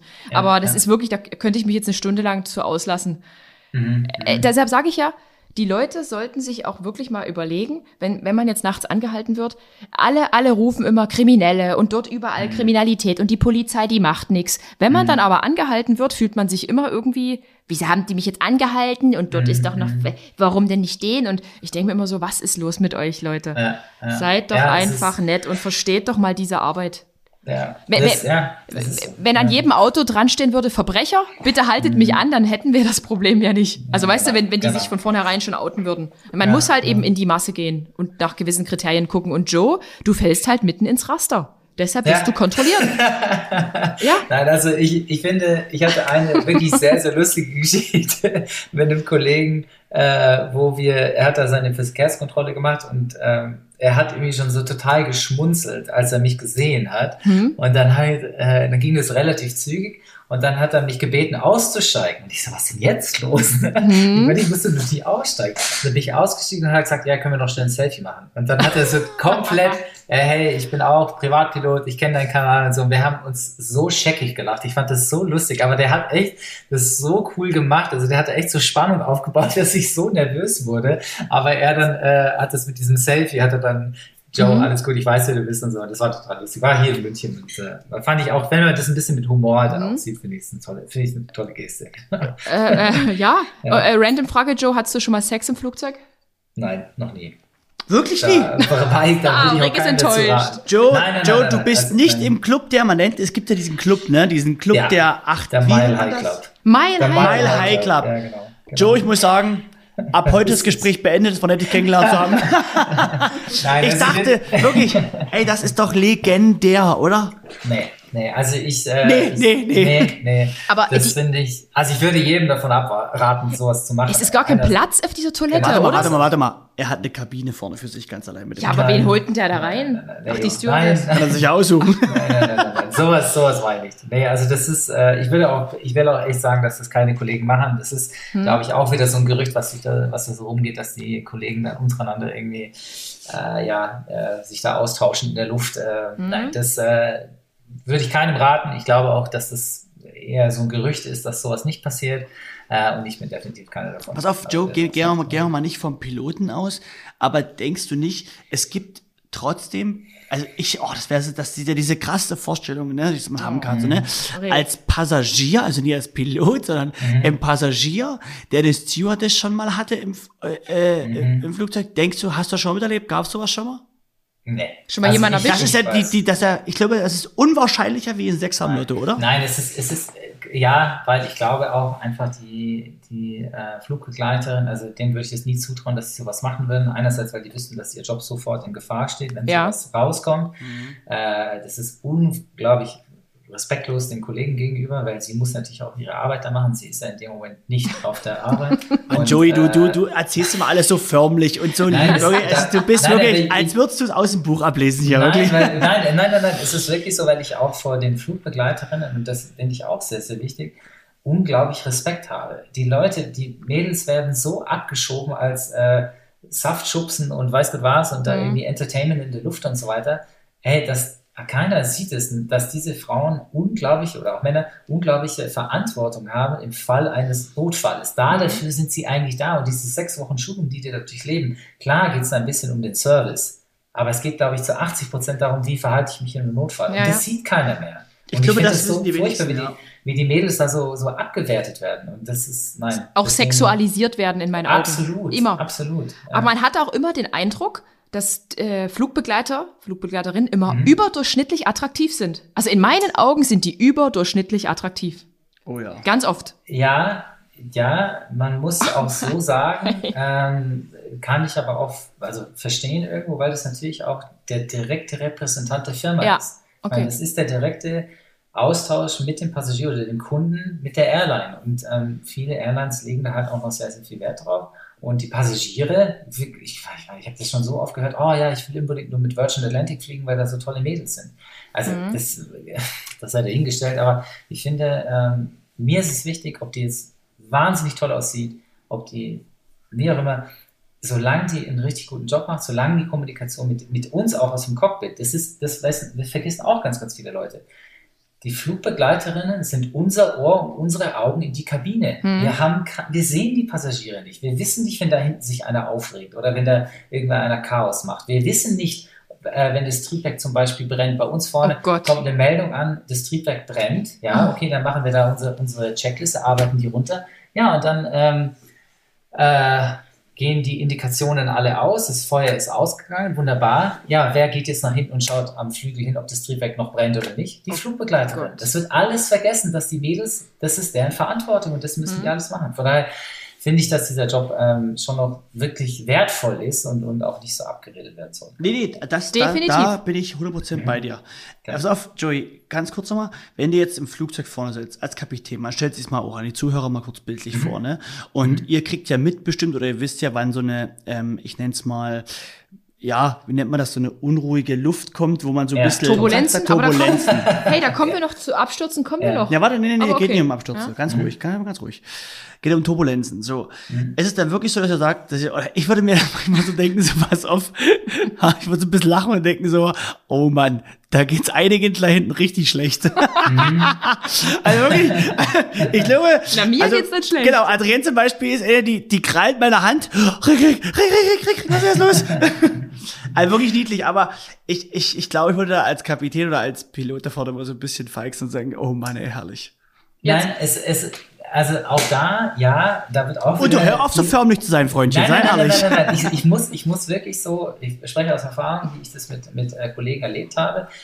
Ich sage es ehrlich, Turbulenzen sind Sachen, die ich auch, also jeder Pilot immer versucht zu vermeiden. Ja. Weil du, du kannst es, klar, manchmal kannst du es nicht verhindern, du irgendwie umfliegst jetzt ein Gewitter und so weiter, dann äh, kommst du halt eben durch so ein Turbulenzgebiet. Ähm, aber es ist auch so eine Sache mit Turbulenzen, das ist mal so zehn Minuten okay, aber mhm. wenn es sich jetzt so eine Dreiviertelstunde lang hinzieht, dann wird es auch echt vorne im Cockpit auch unangenehm. Man muss dazu sagen, mhm. dass wir im Cockpit die Turbulenzen nicht so arg aufnehmen wie weiter hinten im Flugzeug. Also wenn, das mhm. kann ich hier auch mal an jeden Passagier, der hier zuhört, also, wenn jemand Flugangst hat, würde ich davon abraten, im hinteren Teil zu sitzen, weil da wirklich wackelt es meist am allerstärksten. Da sitze ich immer übelst gern.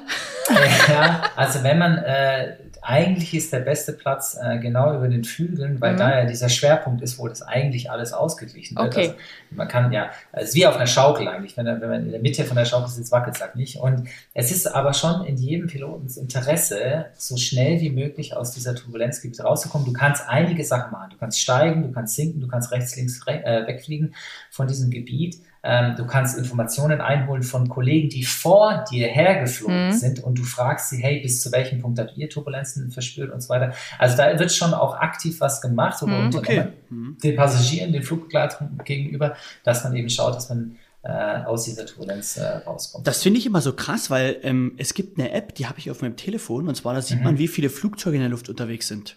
Ja. Und da muss ich immer sagen, Joe, ähm, zum Beispiel, wenn du jetzt sagst, pass auf, du bist in Turbulenzen und fliegst mal ein bisschen runter bis links, man muss ja heutzutage aufpassen, weil ja gefühlt tausende Flugzeuge neben dir fliegen. Mhm. Mhm. Ist das so? Tausende neben dir Quatsch? Also, also, also, ja, also es sieht immer so richtig übertrieben krass auf dieser App aus, was da unterwegs ist. Ja, also die App ist natürlich auch immer ganz nett gemacht, weil die Flugzeuge sind relativ groß und der Planet ist äh, ja halt noch viel, viel größer.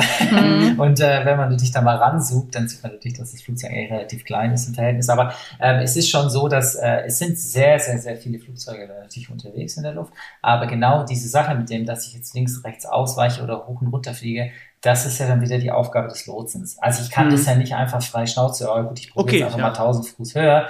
Das wird natürlich abgesprochen mit dem Lotsen, der sagt, okay, gut, äh, über dir ist frei oder unter dir ist mhm. frei, ähm, dann, dann äh, genau, und dann fliegst du da eben dahin. Ähm, aber das ist teilweise, so komisch es klingt, muss man sich da manchmal so ein bisschen rumprobieren und gucken, wo es ruhiger ist. Es ist wirklich so. Mhm. Und ähm, ja. Und sag mal, bis zu welchem Punkt sind denn jetzt so Turbulenzen okay und wann wird es denn eigentlich ernst? Also jetzt das normale so ein bisschen ruckeln, wenn dann alles schon so wackelt, im besten Fall hat man das Essen gerade serviert bekommen mhm. und dann wackeln die Gläser, es spritzt alles raus. Äh, wann, mhm. wann, wann weißt denn du als Pilot, okay, jetzt wird's hier doch ein bisschen ernster? Warst du also, schon mal in so einer Situation? Äh, interessanterweise ich selbst noch nicht. Ich habe schon immer diese ganzen Geschichten gehört. Ja, die Flugbe Flugbegleiterin ist an der, die Decke hochgeflogen, oh. ist es alles umgefallen. Oh ich bin so viel in meinem Leben schon geflogen und ich mhm. habe sowas noch nie erlebt. Also halte ich auch einiges wieder ein bisschen für ein Gerücht. Aber ähm, es wird bei uns eingeteilt in Light, Moderate und Severe. Also mhm. Severe ist wirklich, also Light ist so, ja, wenn du jetzt auf die Kanaren fliegst, da äh, finde ich, äh, verspürt man immer so leichte Turbulenzen. Es sind auch einige so Jetstreams, die man halt eben durchfliegt. Da mhm. wackelt es halt eben so ein bisschen. Ähm, moderate oder Light to Moderate ist dann, ja, da kann es schon mal sein, dass dir dann auch mal ein Glas umfällt. Mhm. Es ist schon ein bisschen ruckeliger. Und dieses Severe ist dann wirklich wenn das Flugzeug also so richtig einen Absatz macht, wo du richtig merkst, okay, das, das wird jetzt auf und ab geschlagen förmlich ja. ähm, und äh, ja, wo sich dann auch kurze, so ganz kurze Momente, kurz ähm, keine, keine, keine uh, Zero Gravity heißt auf Deutsch, ähm, keine Schwerlosigkeit spürt, ja. genau, dass man merkt, dass dann, äh, aber das habe ich, also klar, wenn du natürlich äh, direkt durch ein Gewitter fliegst, ja, mhm. dann hast du Severe Turbulence, aber ähm, wenn du da drumherum fliegst, dann hast du ja so light to moderate. Mhm. Aber wie gesagt, severe, ich persönlich habe ich noch nie erlebt. Also mir ist das noch nie passiert, genau. Ja. Ich habe jetzt bei einer Influencerin in einer Story gesehen, dass da der Blitz mehrfach in den Flügel eingeschlagen hat. Ist sowas mhm. gefährlich? Mhm. Passiert, ja, ist mir auch schon mehrfach passiert, ja? ist äh, nichts, eigentlich nichts Dramatisches. Ähm, kommt schon vor. Äh, ja, gibt es einen ganz tollen YouTube-Channel, Captain Joe, und der hat erklärt. äh, und zwar geht es um den Faradayschen Käfig. Das bedeutet, der Blitz schlägt ein, mhm. ähm, aber dringt eben nicht in die Flugzeughülle auf die Innenseite ein, sondern ähm, kann man sich vorstellen, äh, ich habe das in dem Video erklärt. Da glaube ich, habe ich eine, äh, eine, eine, Wasserflasche hochgehalten und habe dann da Wasser drüber laufen lassen. Und das, die Wasserflasche war das Flugzeug und das Wasser, was ich drüber laufen lasse, ist der Blitz. Und das läuft eben um das Flugzeug herum und ah, dringt okay. nicht in das Flugzeug ein. Aber das ist das Prinzip des Faradayschen. Genau, das ist eigentlich ja. im Prinzip auch, wenn Vögel auf einer Stromleitung sitzen, passiert in Orange, weil die keine Erdung haben, ne? Ge nee, ah, nee, nee, nee, ja? das ist anders. Nee, nee, die nee. fallen runter.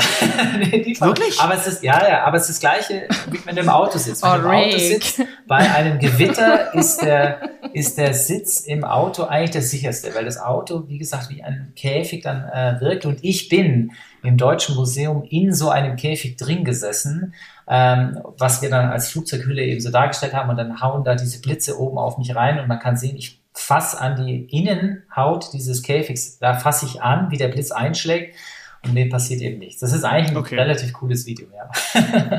genau.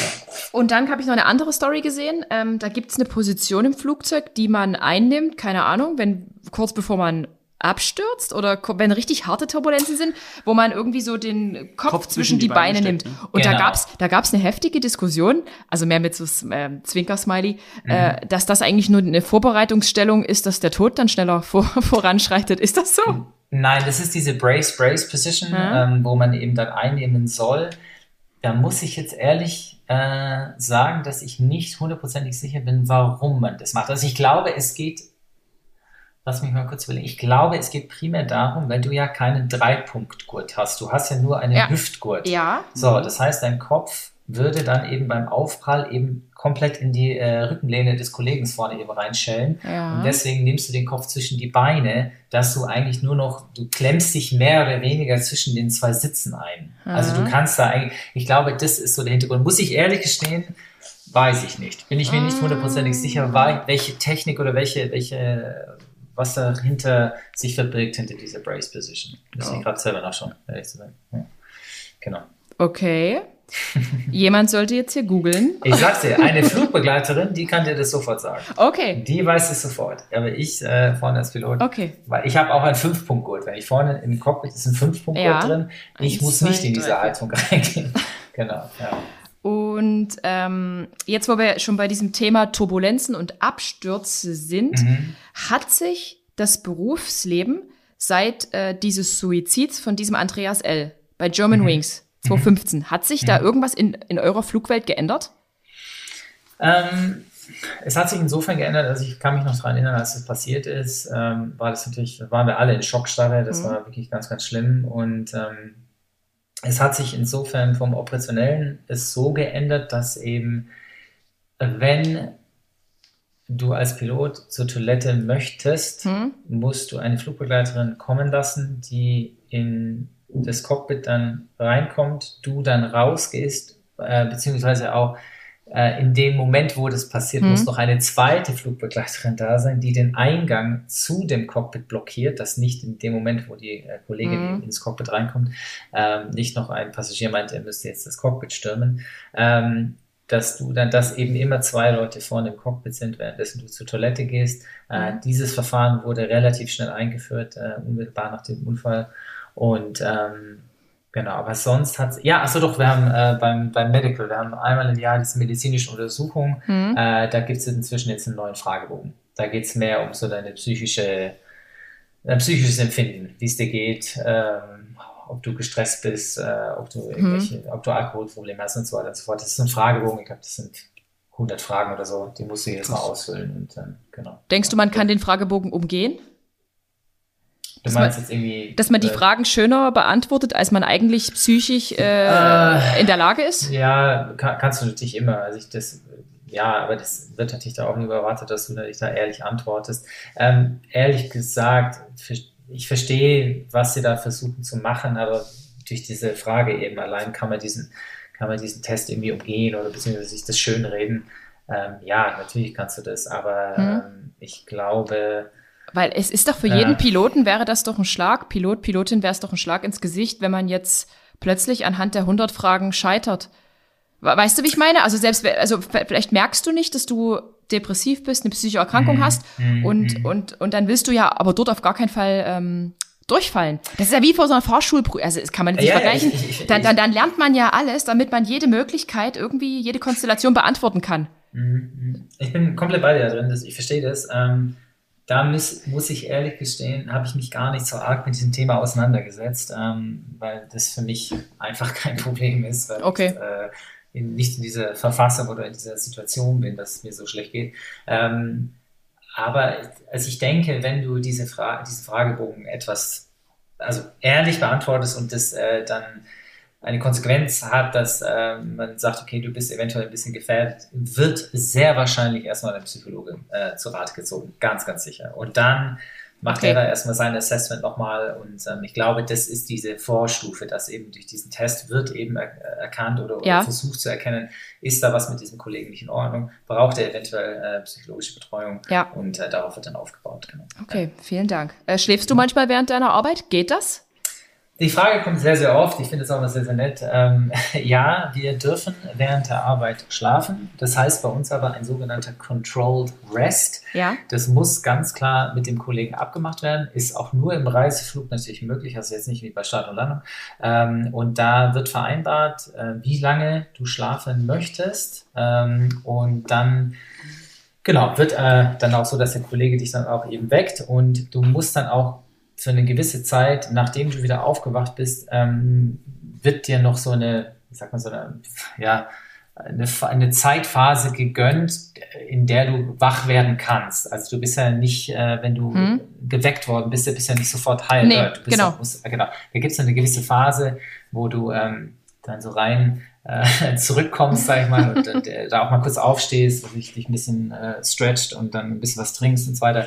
Äh, und dann, dann bist du wieder voll da. Aber wie gesagt, das ist auch da alles nach einer sehr offenen Kommunikation. Das muss einfach ausgesprochen werden. Und es ist auch gewünscht. Also man soll nicht in seinem Sitz sitzen und dann so, so Ja. halb vor, vor sich hinschlafen. Also man Hm. muss da schon, man sagt dann, hey, pass auf, ich bin ein bisschen müde, kann ich bitte 20 Minuten so ein Powernap haben? Hm? Und dann, dann wird es äh, vereinbart und dann geht es schon.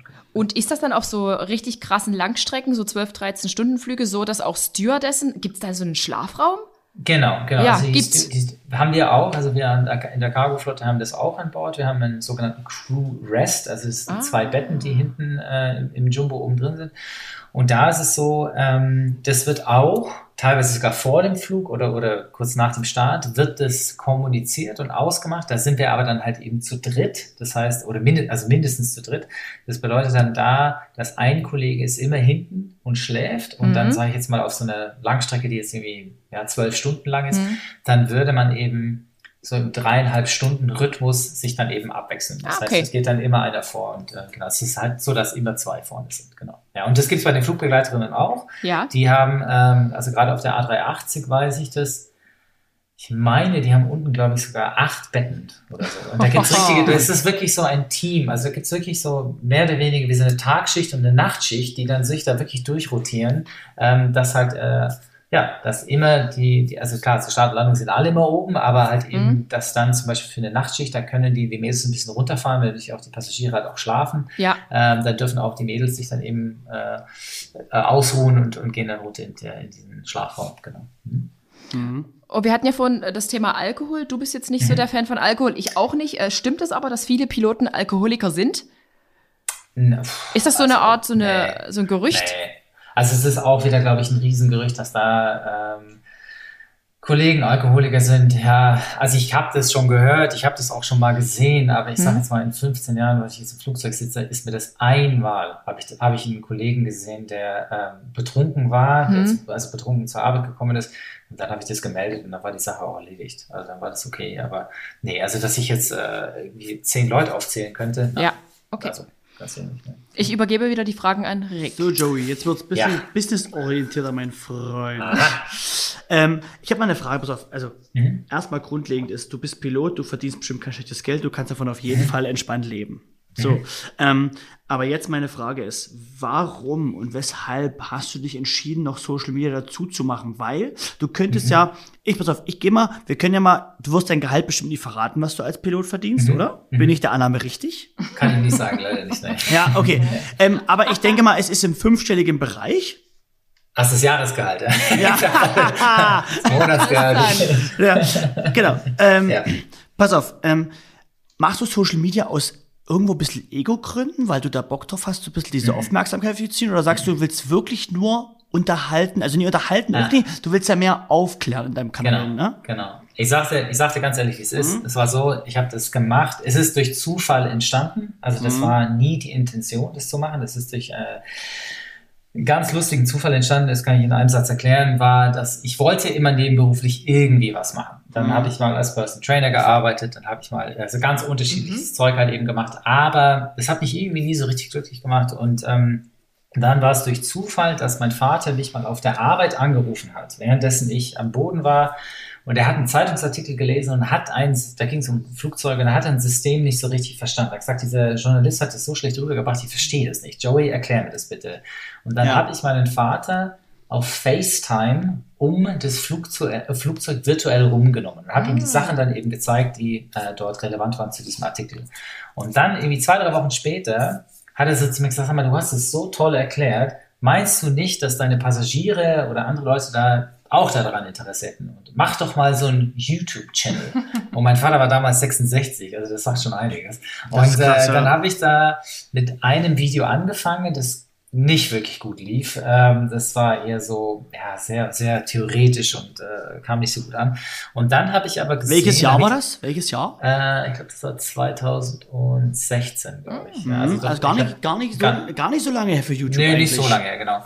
Und dann war es so, dass ähm, ich dann nochmal, dann habe ich gesagt, ja, okay, gut, das war jetzt okay, das Video, aber es halt jetzt nicht so eingeschlagen. Und dann habe ich nochmal ein Video gemacht, ähm, habe ich gesagt, wenn das jetzt nicht geht, dann, dann höre ich auf.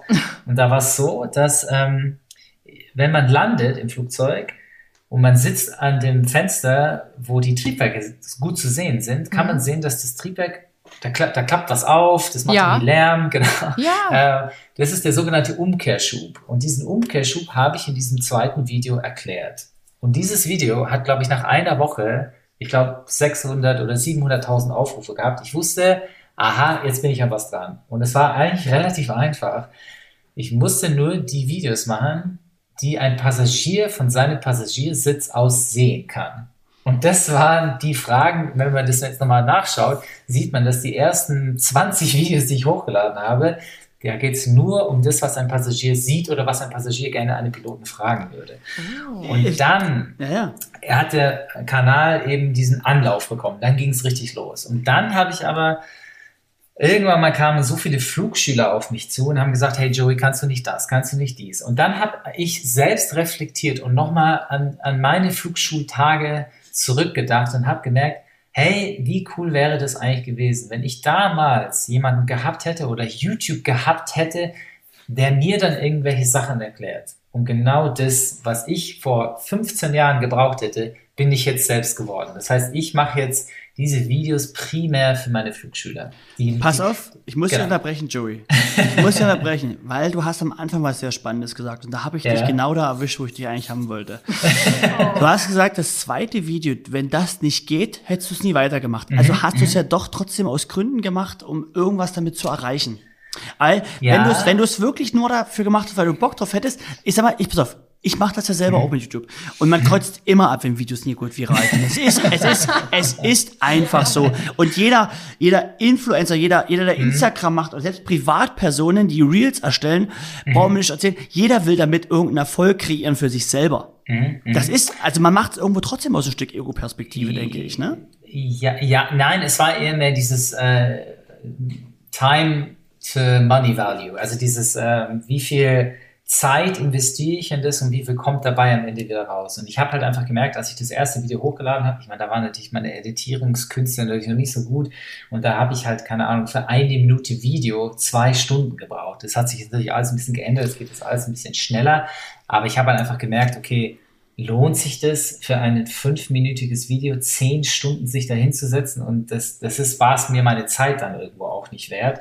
Und weil aber dieses zweite Video dann wirklich so gut eingeschlagen hat, habe ich gemerkt, okay, ich bin da an irgendwas dran, ähm, jetzt nicht egomäßig, vielleicht, gebe ich nee, auch ehrlich nee, zu, aber dann, dass, dann verstehe ich das, weil dann hat es eine gewisse Investmentstrategie. Genau, das war schon so ein bisschen Investmentstrategie und jetzt merke ich aber für mich selbst, also klar, am Anfang ist man schon so ein bisschen getrieben, boah, ich brauche diese unglaublich vielen Klickzahlen, ich brauche diesen, diesen, das. Mhm. Aber heutzutage, bin ich da, ganz ehrlich, bin ich wirklich davon weggekommen und habe gemerkt, die Videos sind für mich, ich weiß, wir haben vorhin kurz in, ähm, im Vorgespräch darüber gesprochen, heutzutage kann es so krass wie möglich muss alles sein, so schnelllebig mhm. und so weiter und so fort, dass du diese großen Zahlen bekommst. Das ist mir inzwischen nicht mehr wichtig. Ich habe gemerkt, für mich ist wichtig der Wert des Videos, dass, dass der Inhalt passt, dass die Leute sich das anschauen und wenn das auch nur 20.000 Aufrufe hat und die Leute haben das aber komplett geguckt, dann weiß ich, diese 20.000 sind glücklich, dass dieses Video gefunden wurde und dass sie die Zeit investiert haben dafür.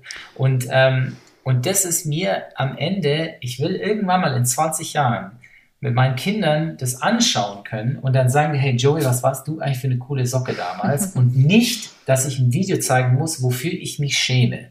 Und das glaube ich bei diesen ganzen krassen Videos und wenn ich jetzt ein Video machen würde über den Mile High Club, über dieses Sex im Flugzeug haben, ich würde mich beim Upload schon schämen und ich würde mich mhm. 10 Jahre, 20 Jahre danach, wenn meine Kinder auf mich zukommen, genauso schämen. Und das mache ich nicht. Das habe ich für mich entschlossen, das mache ich deswegen auch meine Konkurrenz, die natürlich auch da ist, die mhm. berichtet einen Flugzeugabsturz nach dem anderen. Mhm. Auch auf die teilweise auf, auf ein Wissen, was so ähm, nicht mal bewiesen ist, oder zumindest mhm. da ist teilweise sind Flugzeuge passiert und da war noch nicht eine offizielle, äh, kein offizielles Statement ist da noch nicht geschrieben worden. Da wird schon spekuliert, ja, das ist passiert, das ist passiert. Hey, sag mal, wie respektlos ist es den Opfern gegenüber. Ja, aber, aber das läuft. Das, das läuft. Ja, aber das, das ist so traurig. Ja, es ist so traurig. Ich finde das ganz, das ganz, ganz schlimm. Das ist wirklich ja, das ist, das ist Spekulation, Hauptsache Schlagzeile. Genau. Ja. Und da bin ich sehr, sehr konsequent. Es ist natürlich auch, klar, zermürbt es dich, wenn du da dran sitzt und 10, 12 Stunden was editierst mhm. und kriegst nicht diese Zahlen. Verstehe ich komplett. Mhm. Das ist für viele YouTuber echt anstrengend. Aber denke langfristig, denke mhm. so, dass die Videos Wert haben, also wirklich Mehrwert, Content, genau. Danke, Mehrwert haben. Ja.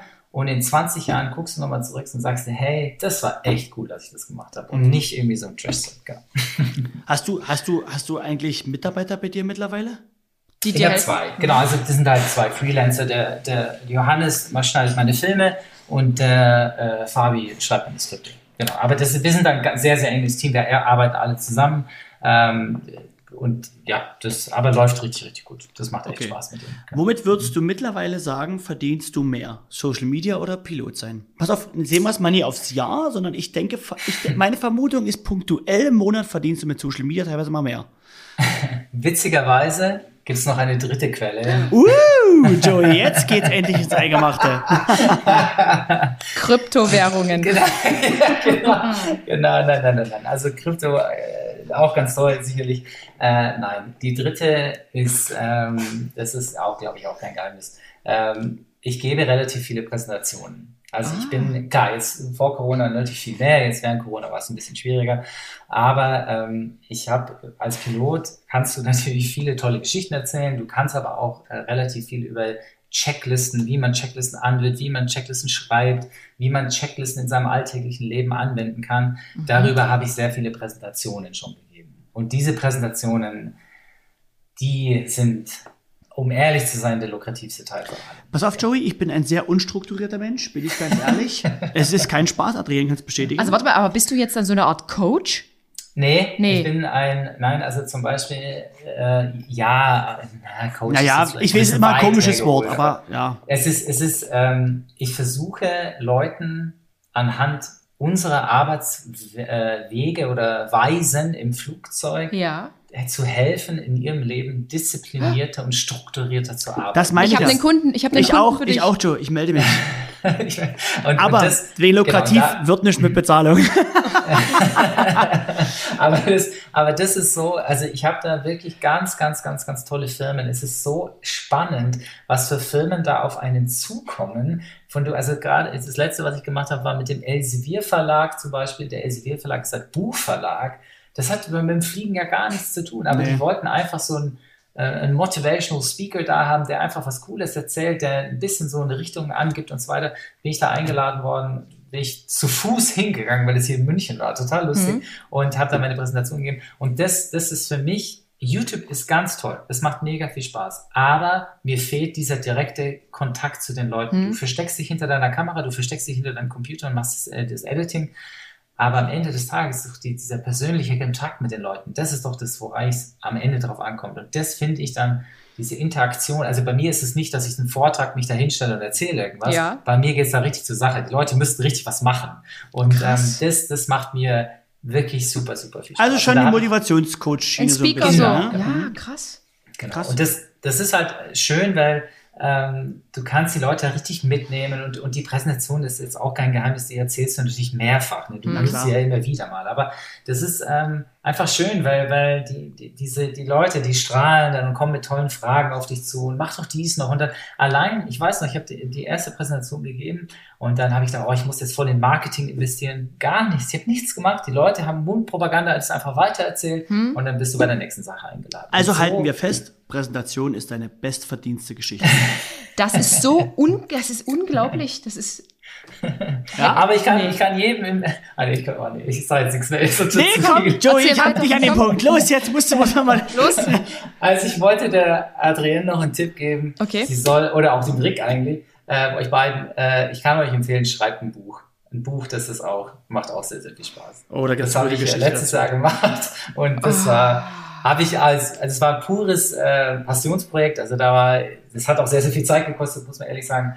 Aber ich habe ein Buch geschrieben und ähm, das ist. Äh, das hätte ja. ich nie gedacht. Doch, das wissen, das wissen wir ja, aber. Aber nee, bin, nee, bin, ich, bin ich ehrlich, so richtig weiß ich es nie, wenn ich ehrlich bin. Und ich muss ehrlich sagen, ich hätte es, weil ich, pass auf, Joe, ich weiß, ich auto mich jetzt hier unter allen äh, intelligenten Menschen. Ich hasse es, Bücher zu lesen.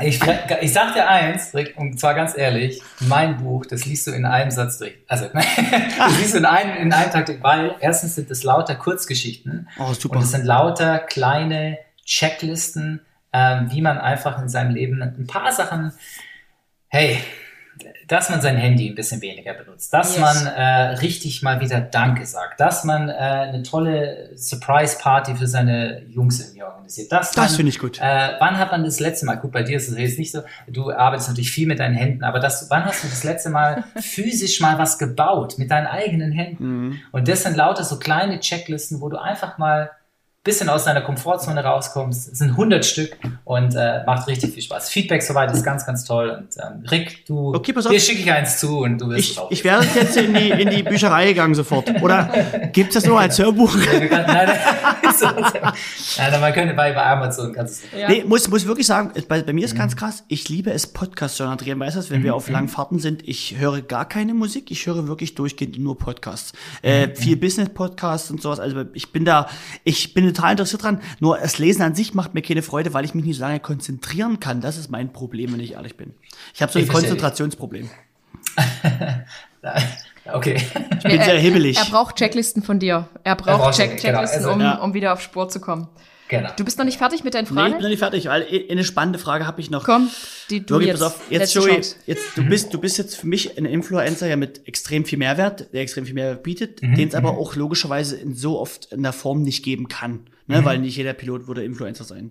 Aber mhm. was hältst du generell von Influencern? Auch ich weiß, du wirst die Arbeit schätzen, keine Frage, aber ehrliche Meinung und wirklich ehrlich, siehst du viele als überflüssig an oder sagst du nein, das ist für, ich, ich sage, Influencer sind was Sinnvolles. Die, man braucht Botschafter heutzutage in der Welt oder wie, wie mhm. siehst du das? Okay, ähm, also ich selber, um ehrlich zu sein, sehe mich nicht als Influencer. Mhm. Das sage ich ganz ehrlich, weil mhm. ich finde, ähm, ich, äh, ich beeinflusse die Leute nicht. Ich, ich eher, aber das ist ja das eigentlich über, direkte Übersetzung. Mhm. Ähm, ich bin eher jemand, der die Leute ähm, denen was beibringen möchte. Also ich will, dass die Leute zu mir kommen, weil sie wissen, sie können von mir was lernen. Das ist nicht beeinflussen, finde ich, das ist eher mehr was lernen.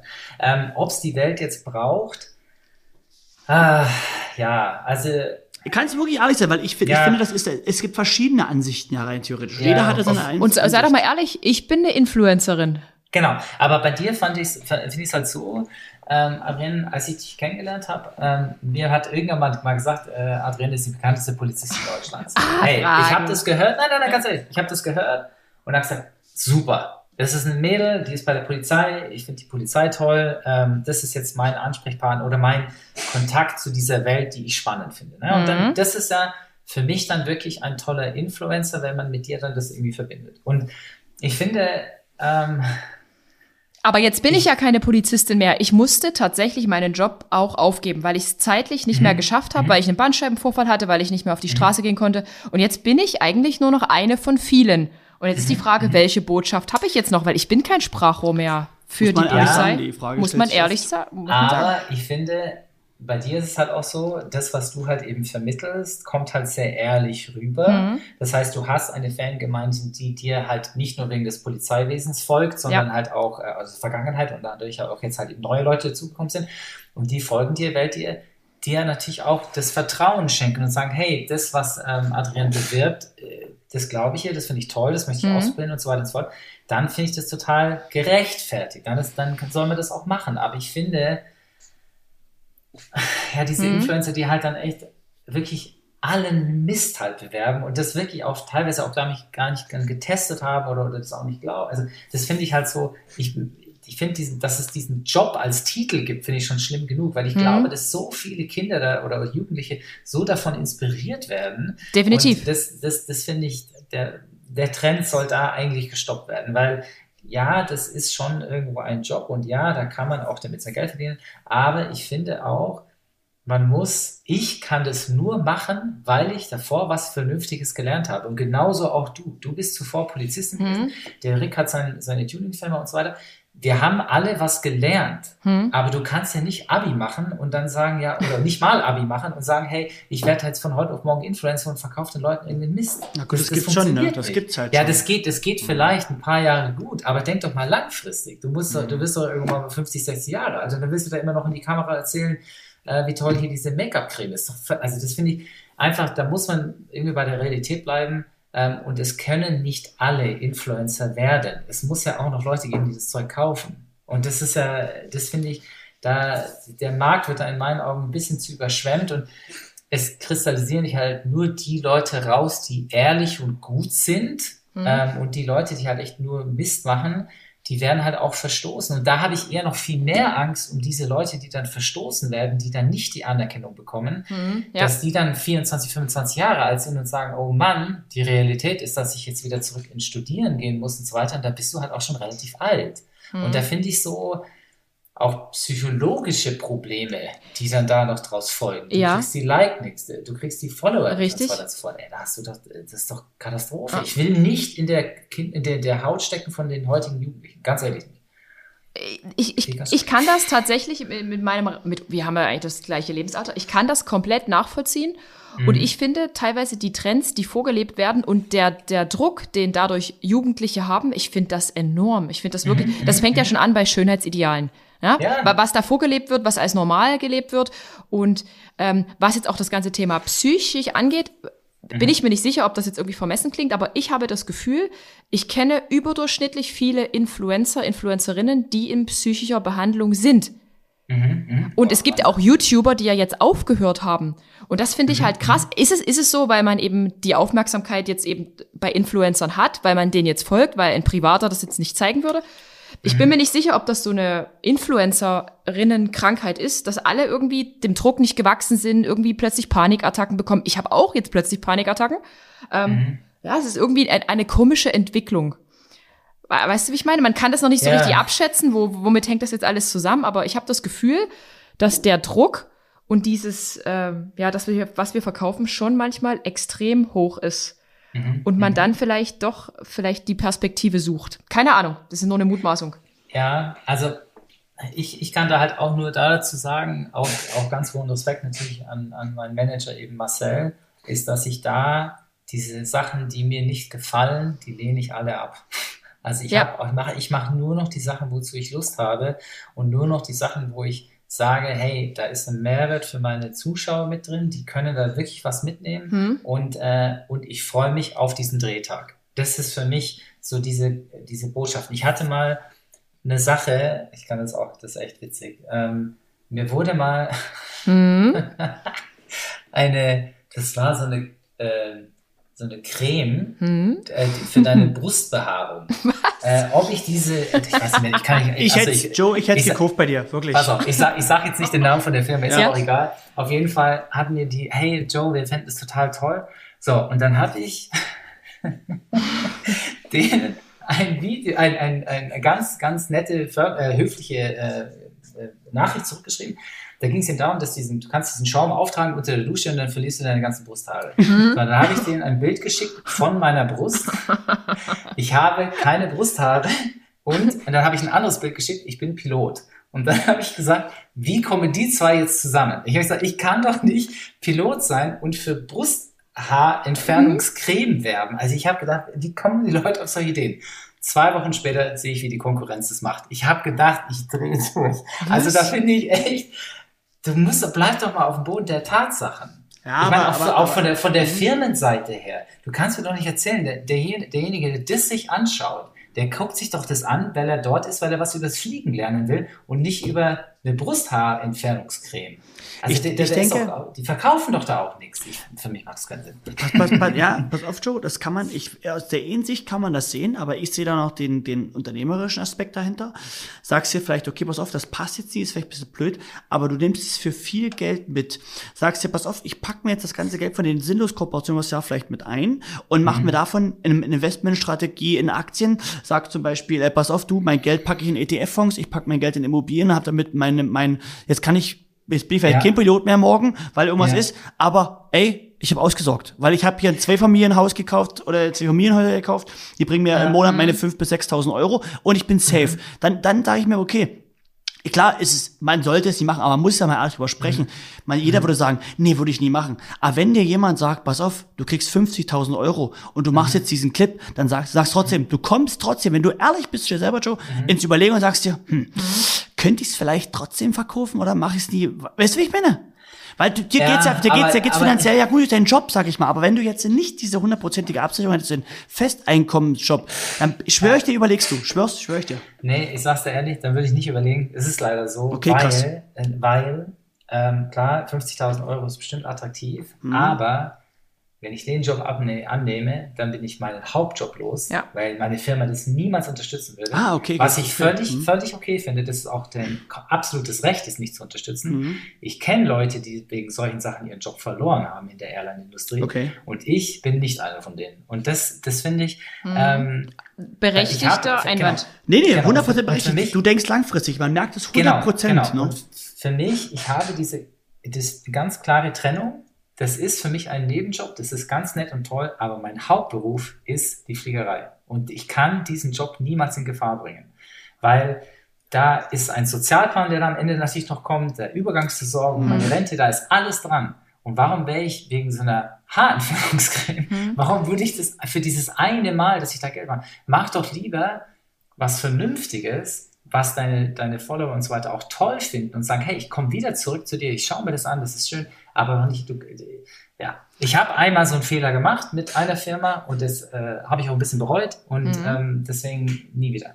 Ich finde aber aus Fehlern lernt man. Aber pass auf, Joe. Genau, habe ich, habe ich. ich. Ja, genau. aber ich meine jetzt nicht nur im Pilotenbereich mit, ja, weil es ja um Influencer ging, sage ich mhm. mal, wenn du jetzt nur davon lebst, von einem Influencer-Dasein lebst mhm. und jetzt mhm. nicht mehr von, du hast einen Hauptjob, Mhm. dann denke ich, dass du vielleicht trotzdem überlegst und das machen würdest in dem Moment als selbstständige Person, weil du sagst, gut, mein Unternehmen muss weiter funktionieren und leben. Irgendwann bist Klar. du halt in dem, in dem Punkt, du kannst und, dir nicht mehr aussuchen. Und weil wir ja auch als Influencer, Influencerinnen auch Menschen sind und es ist ja menschlich. Es gibt ja Menschen, die mhm. haben vielleicht Probleme mit ihren Haaren auf der Brust und für die ist das vielleicht mhm. sogar wirklich ein Produkt und die sagen, Mensch, der Joe jetzt hier, der ist ein attraktiver junger Mann. Mhm. Kann ich bestätigen. Und ja, und, und ich möchte jetzt auch so sein und deshalb sagen die, hey, eigentlich ganz cool, dass er das anbietet und er hat es jetzt auch noch super verpackt.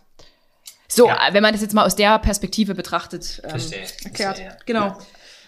Ja, also, also, also ich muss wirklich sagen, ich, ich mag deine Ansichten sehr, Joe. Wirklich, ich auch. Aber Danke. ich sag dir, wie es ist. Ich muss mit dir mal zusammen ein YouTube-Video drehen, was? wo wir, wo wir nicht aufklären über Flugzeuge, sondern ich habe was anderes Geiles im Petto. Och, Und pass auf, jetzt habe ich noch eine Frage. Adrian, Nee, Adrian muss fragen. So. Ich? Warum die? Ja, bitte, die, die ja, Frage? bitte diese Frage.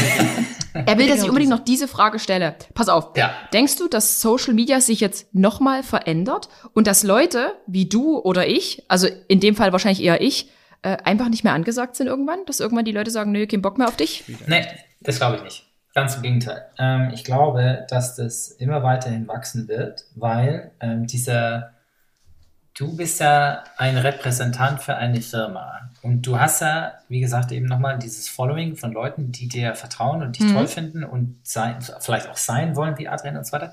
Und dieser, diese, wie sagt man da, dieses System als Influencer, dass du diese, diese Botschaft weiterträgst mhm. und eben, ich glaube, dass eben das Fernsehen in den nächsten zehn Jahren ausstirbt, dass Fernsehwerbung einfach auch nicht mehr relevant sein wird, ja. weil man eben über diese Influencer, über die Leute, die direkteren Kontakt haben zu ihren Followern, die ansprechbar sind. Ich meine, ich kann dich in Dresden auch auf der Straße ansprechen. Stimmt. Und das ist halt, ähm, finde ich, die Leute, da ist dieser Bezug einfach näher und es kommt glaubwürdiger rüber, als wie diese unfassbar schön aufgetragene Fernsehwerbung. Mhm. Und das ist, äh, und weil ich halt einfach glaube, dass dieser Fernsehmarkt eben wegstirbt in den nächsten Jahren, glaube ich, dass die Influencer in der Hinsicht ähm, immer mehr und mehr kommen werden. Glaube ich sogar. Ja. Mhm. Okay, ich muss sagen, die Ansicht teile ich mit dir komplett. okay, gut. Denke ich auch, obwohl ich immer noch, immer noch sagen muss, für mich, ich selber möchte eigentlich mehr Joe sein als äh, Adrienne, weil mir tatsächlich so dieses eine sichere Einkommen, was unabhängig mhm. ist von all dem Social Media, wirklich noch fehlt. Mhm. Und mhm. vielleicht ist das auch der Grund äh, meiner inneren, ich bin immer sehr aufgewühlt und unruhig. will immer mhm. unruhig und genau. Mhm. Ich würde mir wünschen, dass da noch mal mehr Sicherheit reinkommt. Und ich finde, so wie du es machst, ist es so mhm. super vernünftig. Aber es scheint ja auch so, als wäre dein Arbeitgeber der ganzen Sache nicht abgeneigt. Wie gesagt, ich konnte es bei der Polizei in dem Umfang, so wie ich es jetzt mache, nicht mehr weiterführen. Es ging einfach kein Weg mehr da rein. Auch da wieder, da bin ich Pilot, da ist die Kommunikation mit meinem Arbeitgeber ja. sehr, sehr durchsichtig. Also wirklich, wir sprechen über alles. Ja. Ähm, da kommt es halt ein bisschen drauf an, sei es jetzt eben Aufnahmen im Cockpit und so weiter, die müssen alle abgeklärt werden. Ein Video, wo ich mich vielleicht auch nicht richtig wohlfühle, wo ich merke, ah, das könnte vielleicht nicht wirklich passen, vielleicht mhm. äh, ja, wird auch besprochen, wird alles auch zum Beispiel mit Fremdfirmen. Ich habe mit Fremdfirmen schon gearbeitet, dass ich bei einer, bei einer fremden Airline mitgeflogen bin hier. Mhm.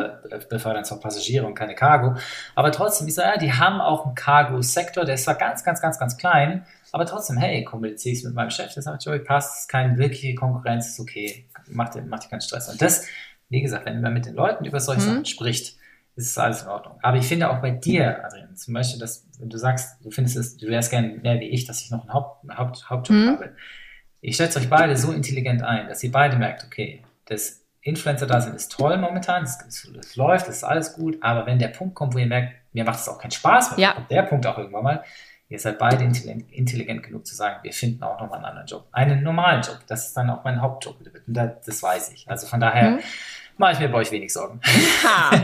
Wenn nicht, ich such, äh, suchst du noch einen Captain? Und sag mal, sollte ich genau. mit meinem YouTube-Channel weitermachen? Ich habe 2015 mal angefangen. Aufgrund meiner mhm. Polizeitätigkeit konnte ich aber nur, keine Ahnung, ein Video in drei Monaten mhm. hochladen, dann mal nur ein Video mhm. gefühlt im halben Jahr.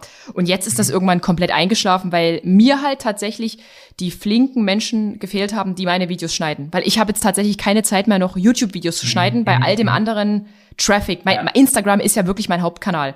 Ja. Denkst du, ich also, habe noch eine Chance jetzt? Ich, ich sag's dir ehrlich, wie es ist. Der Instagram-Account für mich, also ich habe eigentlich ja eben diese zwei äh, Portfolien, das ist mal YouTube und äh, Instagram. Hm. Und mit Instagram verdiene ich kein Geld. Hm. Das ist für mich auch eigentlich nur so zum Spaß. Das ist ja. auch irgendwie ganz nett. Ich bewerbe dort meine Videos für YouTube. Ähm, und ich finde, du solltest das machen, was für dich am attraktivsten ist und was für dich auch was bringt. Ja. Wenn du merkst, dass du un unfassbar viel Zeit in dieses YouTube investierst, ja. investierst und wir wissen alle, dass der Algorithmus hart ist und so weiter und es bringt am Ende für dich nichts, dann abstoßen brauchst du es jetzt auch nicht, aber fokussier dich halt auf die Dinge, die wichtiger sind oder die funktionieren. Und dann, wenn ja. du bei Instagram Erfolg hast, dann mach es, dann mach da weiter. Und das kann ich auch jedem nur ins Herz legen, dass er sich auf einen Kanal fixiert und nicht auf zehn gleichzeitig. Das funktioniert. Das ist der Wahnsinn. Das ist ein ja. wirklich muss halt sagen, Adrienne macht sich in dem Podcast, ich muss sagen, dass ich, ich höre ihren Podcast. Achso, sorry, den Podcast habe ich ganz. Genau, den habe ich auch noch. Den, nee. Aber den Podcast finde ich super, super cool von ihr. Ich bin auch sehr gespannt, was noch so für Gäste kommen, auch sowas wie mit dir. Ich finde, es bietet Leuten auch diese Gespräche, die schon bieten, einen Mehrwert, weil man auch genau. menschlich sich noch was rausziehen kann. Genau, genau. Also ich finde auch da, ganz kurzer Tipp, ich finde Podcasts ganz, ganz toll, weil ich auf meinen langen Autofahrten nach Luxemburg eben Zeit, fünf Stunden, fünfeinhalb Stunden im Auto sitze und irgendwie die Zeit verbringe. Und ich finde, dass man mit Podcasts, Instagram unfassbar visuell natürlich, und, aber mit den Podcasts finde ich, dass der Zuhörer sich da ein visuelles Bild, ja während der Autofahrt, wo auch immer ist, muss er sich ja dann machen. Und ich glaube, das bestärkt diese Bindung mhm. zu dir und zu, zu Adrienne umso mehr noch. Weil, weil dann, das ist, gibt noch dieses extra Feingefühl noch dafür, für dieses Mitdenken. Wie sitzen wir beide gerade nebeneinander und unterhalten uns und so weiter und so fort. Ja. Ich finde, das, das, das bestärkt die ganze Sache. Also machst du es auf jeden Fall weiter. Ich mache das, das, das mache ich auch weiter. Das ist so mein Baby.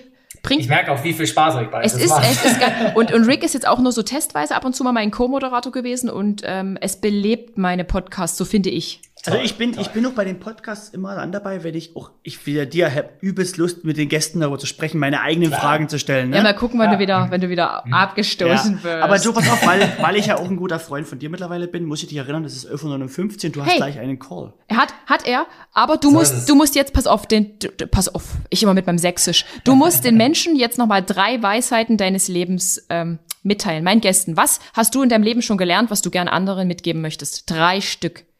Mhm. Also, ich glaube, das erste war vorhin, habe ich schon vorhin mitgegeben, das mit der Polizei, dass man das Licht anmacht und die Hände aufs ja. ja.